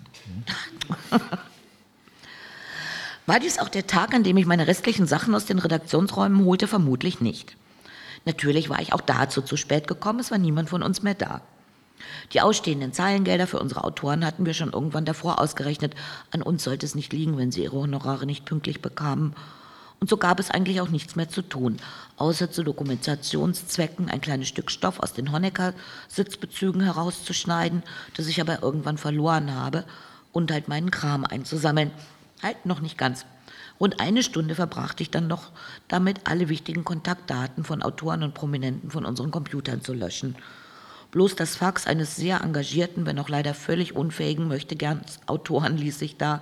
Der Mann hatte sich darauf spezialisiert, dienstags morgens lange Zusammenfassungen dessen, was samstags im aktuellen Sportstudio ausgestrahlt worden war, zu schicken. Die sie zwar von uns immer gleich weggeworfen wurden, was ihn aber nicht ermutigte, Woche für Woche einen neuen Versuch zu starten. Den konnten sie gerne haben. Blieb noch ein großes Problem, das Eigentum. Dass es verdinglichte Unfreiheit, Unfreiheit ist, hatte Che Guevara zwar sehr schön erkannt, aber unfrei oder nicht, es dazulassen kam nicht in Frage. Blöd nur, dass es nicht in meine Handtasche passen würde. Und folgerichtig, dass die ihre Redaktion wieder langsam in Besitz nehmenden Nationalbolschewisten die Gelegenheit nutzten, sich noch einmal von ihrer giftigsten Seite zu zeigen. Sie würden lieber tot umfallen, als mir widerlicher Person auch nur eine einzige Plastiktüte zu geben, lautete der allgemeine Grundtenor ihrer Bemerkungen, und alles, was ich nicht auf einmal abtransportiere, werde weggeschmissen. Unter ihrem hohen Gelächter verließ ich den DDR-Mief, dann voll bepackt mit den dünnsten Mülltüten, die auf dem Planeten je hergestellt wurden. Und natürlich rissen sie nach wenigen Schritten und ich musste alles aufsammeln und neu in den Plastischrott stopfen, während gehässige Bemerkungen auf mich einprasselten. Der ältere der beiden Layouter erklärte mir noch schnell, dass er mich immer für eine dumme Ziege gehalten habe. Der jüngere rief mir hinterher, dass er froh sei, mich nie wieder sehen zu müssen. Und ich schritt leidlich huldvoll dreinschauend in eine bessere Zukunft.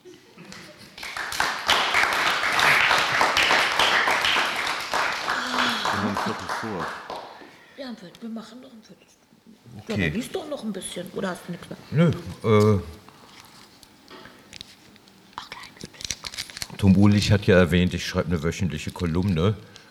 Und da Sie jetzt schon so lange hier ausgeharrt haben, gibt es als Dank das, was äh, in den Kinos immer Sneak Preview genannt wird, nämlich die Kolumne, die am Donnerstag, also übermorgen, erscheinen wird. Die Überschrift, sind hier Radfahrer im Raum? Ja. Das ist nämlich eine Gruppe, die ich bislang noch nicht beleidigt hatte. Es wird ab Donnerstag anders sein. Die Überschrift lautet Die Palästinenser des Straßenverkehrs. Gestern bin ich beim Überqueren der Straße fast umgefahren worden.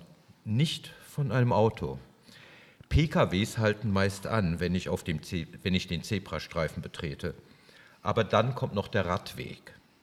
Und dessen Nutzer betrachten offenbar Fußgänger, die ihnen bei ihren rasanten Spurz dazwischenkommen, als illegitime Eindringlinge in ihrem angestammten Revier. Sie stoppen nicht, sie verlangsamen auch nicht die Fahrt, sondern rasen unbeirrt weiter. Wenn man mit einem kühnen Sprung knapp der Kollision mit ihnen entgeht, folgt meist keine Entschuldigung, sondern im Gegenteil wüstes Geschimpfe und der ausgestreckte Mittelfinger. Irgendwie erinnert das an den Nahostkonflikt. Radfahrer sind die Palästinenser des Straßenverkehrs. Eigentlich glauben sie, dass die ganze Straße ihnen gehören müsste, aber die ist von PKWs okkupiert. Den Radlern hat man nur einen schmalen Streifen zugewiesen und selbst den respektieren die Autos nicht. Manchmal parken sie den Radweg halb zu. Deshalb fühlen sich die Radler als Opfer. Weil sie den PKWs aber hoffnungslos unterlegen sind, können sie gegen die nichts ausrichten außer sie zu verfluchen. Ihre Wut lassen sie deshalb an den unbewaffneten Zivilisten des Verkehrswesens aus, den Fußgängern. Denen gegenüber haben sie Macht und die nutzen sie hemmungslos und ohne schlechtes Gewissen.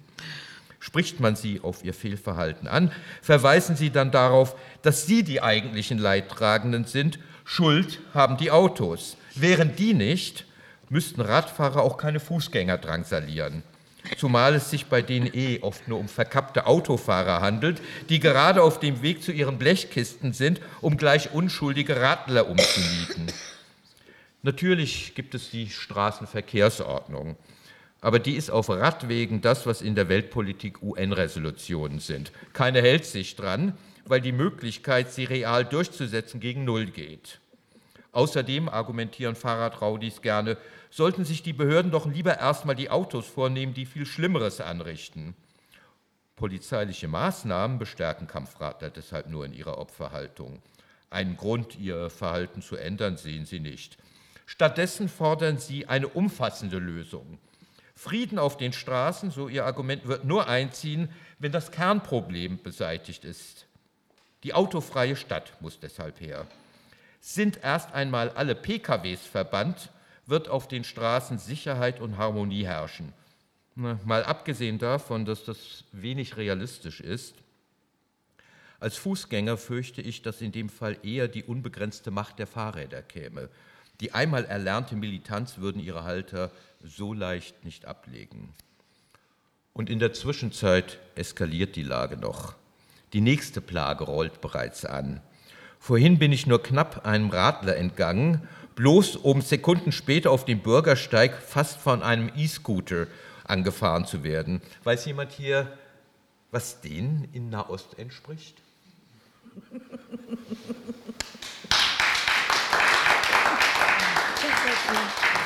Nur noch was und dann mache ich zum Abschluss diese Fragen Sie den Autor Geschichte. Was soll ich denn noch machen? High Heels, High Heels im schwarzen Block. Das haben die beiden dort vorne aber schon so oft gehört. Damit werden sie lieben müssen. Boris noch öfter, ja. Boris, kannst du mit noch mal? Ja, okay. Eigentlich, es kam auch in der Ankündigung vor, ist aber auch wirklich nur ein ganz kurzer, Tück, kurzer Text. Aber doch nicht in den Schuhen. Doch, natürlich in den Schuhen. Im fernen Frankfurt ist zwei Tage zuvor jemand namens Günter Saré von einem Wasserwerfer überrollt und getötet worden und deswegen muss man jetzt dorthin. Und zwar in exakt diesen Schuhen, nämlich ausgesprochen eleganten Stilettos. Abgesehen davon, dass jemand, der sich seit frühester Jugend unfallfrei auf High Heels durch die Welt bewegt und selbstverständlich nichts anderes im Schuhschrank hat, ist die Frage auch aus einem anderen Grund sehr doof. Frank ist seit Samstag jeden Tag in Frankfurt in Turnschuhen und kann mittlerweile trotz wirklich vernünftiger Fußbekleidung vor lauter Blasen kaum noch laufen. Die Stöckels werden sich als nützlich erweisen.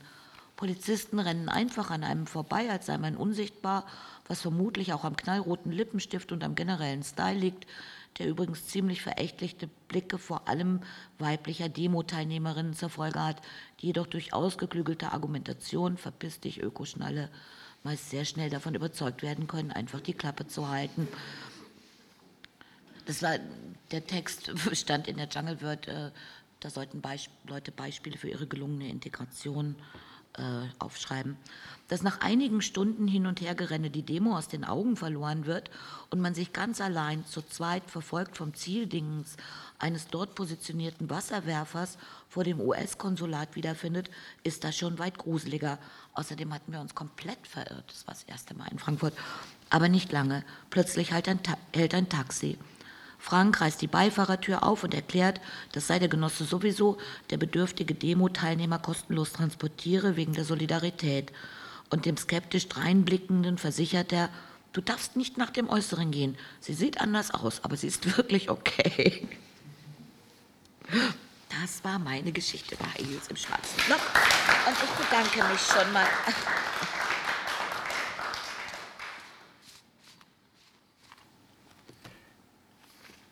Das oder noch äh, was harmloses dazwischen? Du kannst doch gerne noch was harmloses dazwischen. Mir ist egal. Die freuen sich doch, wenn du viel liest.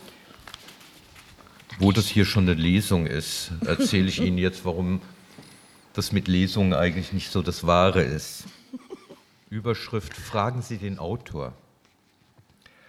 Warum Menschen zu Autorenlesungen gehen, habe ich nie verstanden. Das Schöne an Büchern ist doch, dass man sie daheim bequem alleine lesen kann, ohne Rauchverbot, bei Rotwein mit den Füßen auf dem Tisch. Langweilige Passagen kann man überblättern, spannende Stellen in Muße genießen. Bei Lesungen hingegen muss man sich alles anhören, was vorgetragen wird, oft leiernd und genuschelt. Die wenigsten Autoren sind Vortragskünstler. Aber Lesungen sind populär bei Verlagen und Buchhandlungen, weil sie bei der Gelegenheit etliche Exemplare des Buches verkaufen können, beim Publikum, weil es den Schriftsteller persönlich kennenlernen und ihm hinterher Fragen stellen darf. Zum Beispiel, wie autobiografisch das Buch eigentlich ist. Antwort so gut wie nicht. Hätten Literaten ein interessantes Dasein, würden sie es leben, statt mit erfundenen Geschehnissen und Personen die Lehre ihrer Existenz zu füllen. Gern gefragt wird auch, woher der Verfasser seine Ideen bezieht. Antwort, oft von Freunden und Bekannten, die ihm bei Partys oder im Café Erlebnisse erzählen, die der Bücherschreiber anschließend gnadenlos verwurstet und als eigene Inspiration ausgibt. Noch lieber als um Fragen zu stellen, nutzen Besucher von Lesungen die Gelegenheit allerdings dazu, ihre eigene Meinung zu Buch und Thema kundzutun.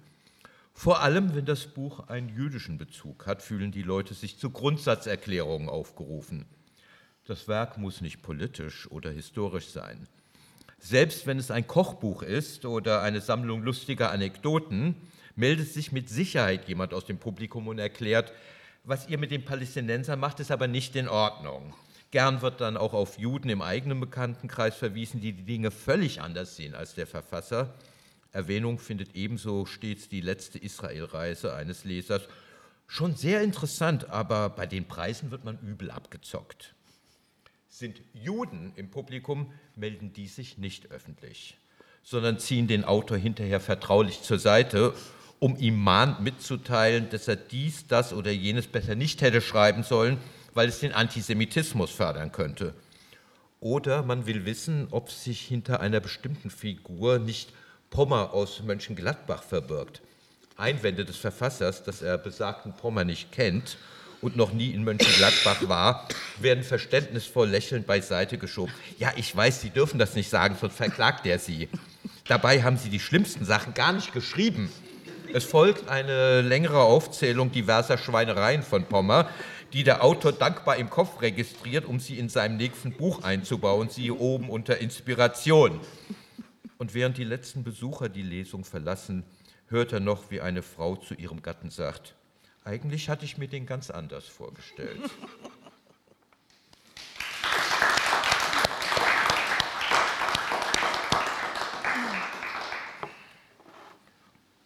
Und damit haben die Autoren auch ein leichtes Problem, die Stimmen versagen. Ich kann höchstens noch, wir haben dummerweise 2019, wäre 2018, würde das wunderbar in die 50-Jahre-Kategorie passen. Es ist ja nicht das erste Mal, dass ich in Frankfurt bin. Ich bin in Wiesbaden aufgewachsen, das hat Tom Uhlich gesagt. Und wir sind öfter nach Frankfurt gefahren. Mit dem Regionalzug dauerte, glaube ich, der hieß damals, glaube ich, noch anders, also dauerte auch ewig.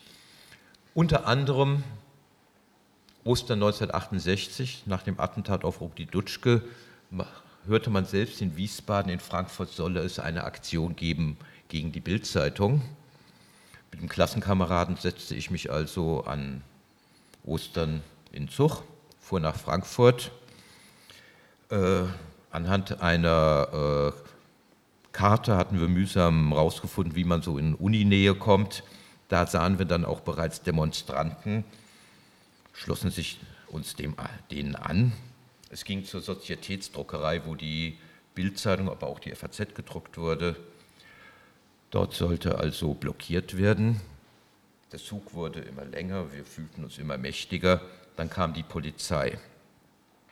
Erst zu Fuß, als das nicht nützte, kam die Reiterstaffel. Der Frankfurter Polizeipräsident hat hinterher erklärt, das sei bewusste Taktik gewesen, weil vor nichts haben Stadtkinder mehr Angst als vor lebenden Tieren. Jedenfalls kommt die Reiterstaffel, wir rennen, aber Pferde sind nun mal schneller als 16-Jährige. Irgendwann mal erholte uns ein Polizist auf dem Pferd ein mit einem riesen Schlagstock, holte aus, guckt runter, sieht da zwei verängstigte 16-Jährige, schüttelte den Kopf und sagte nur, ihr Bubbe geht jetzt harm.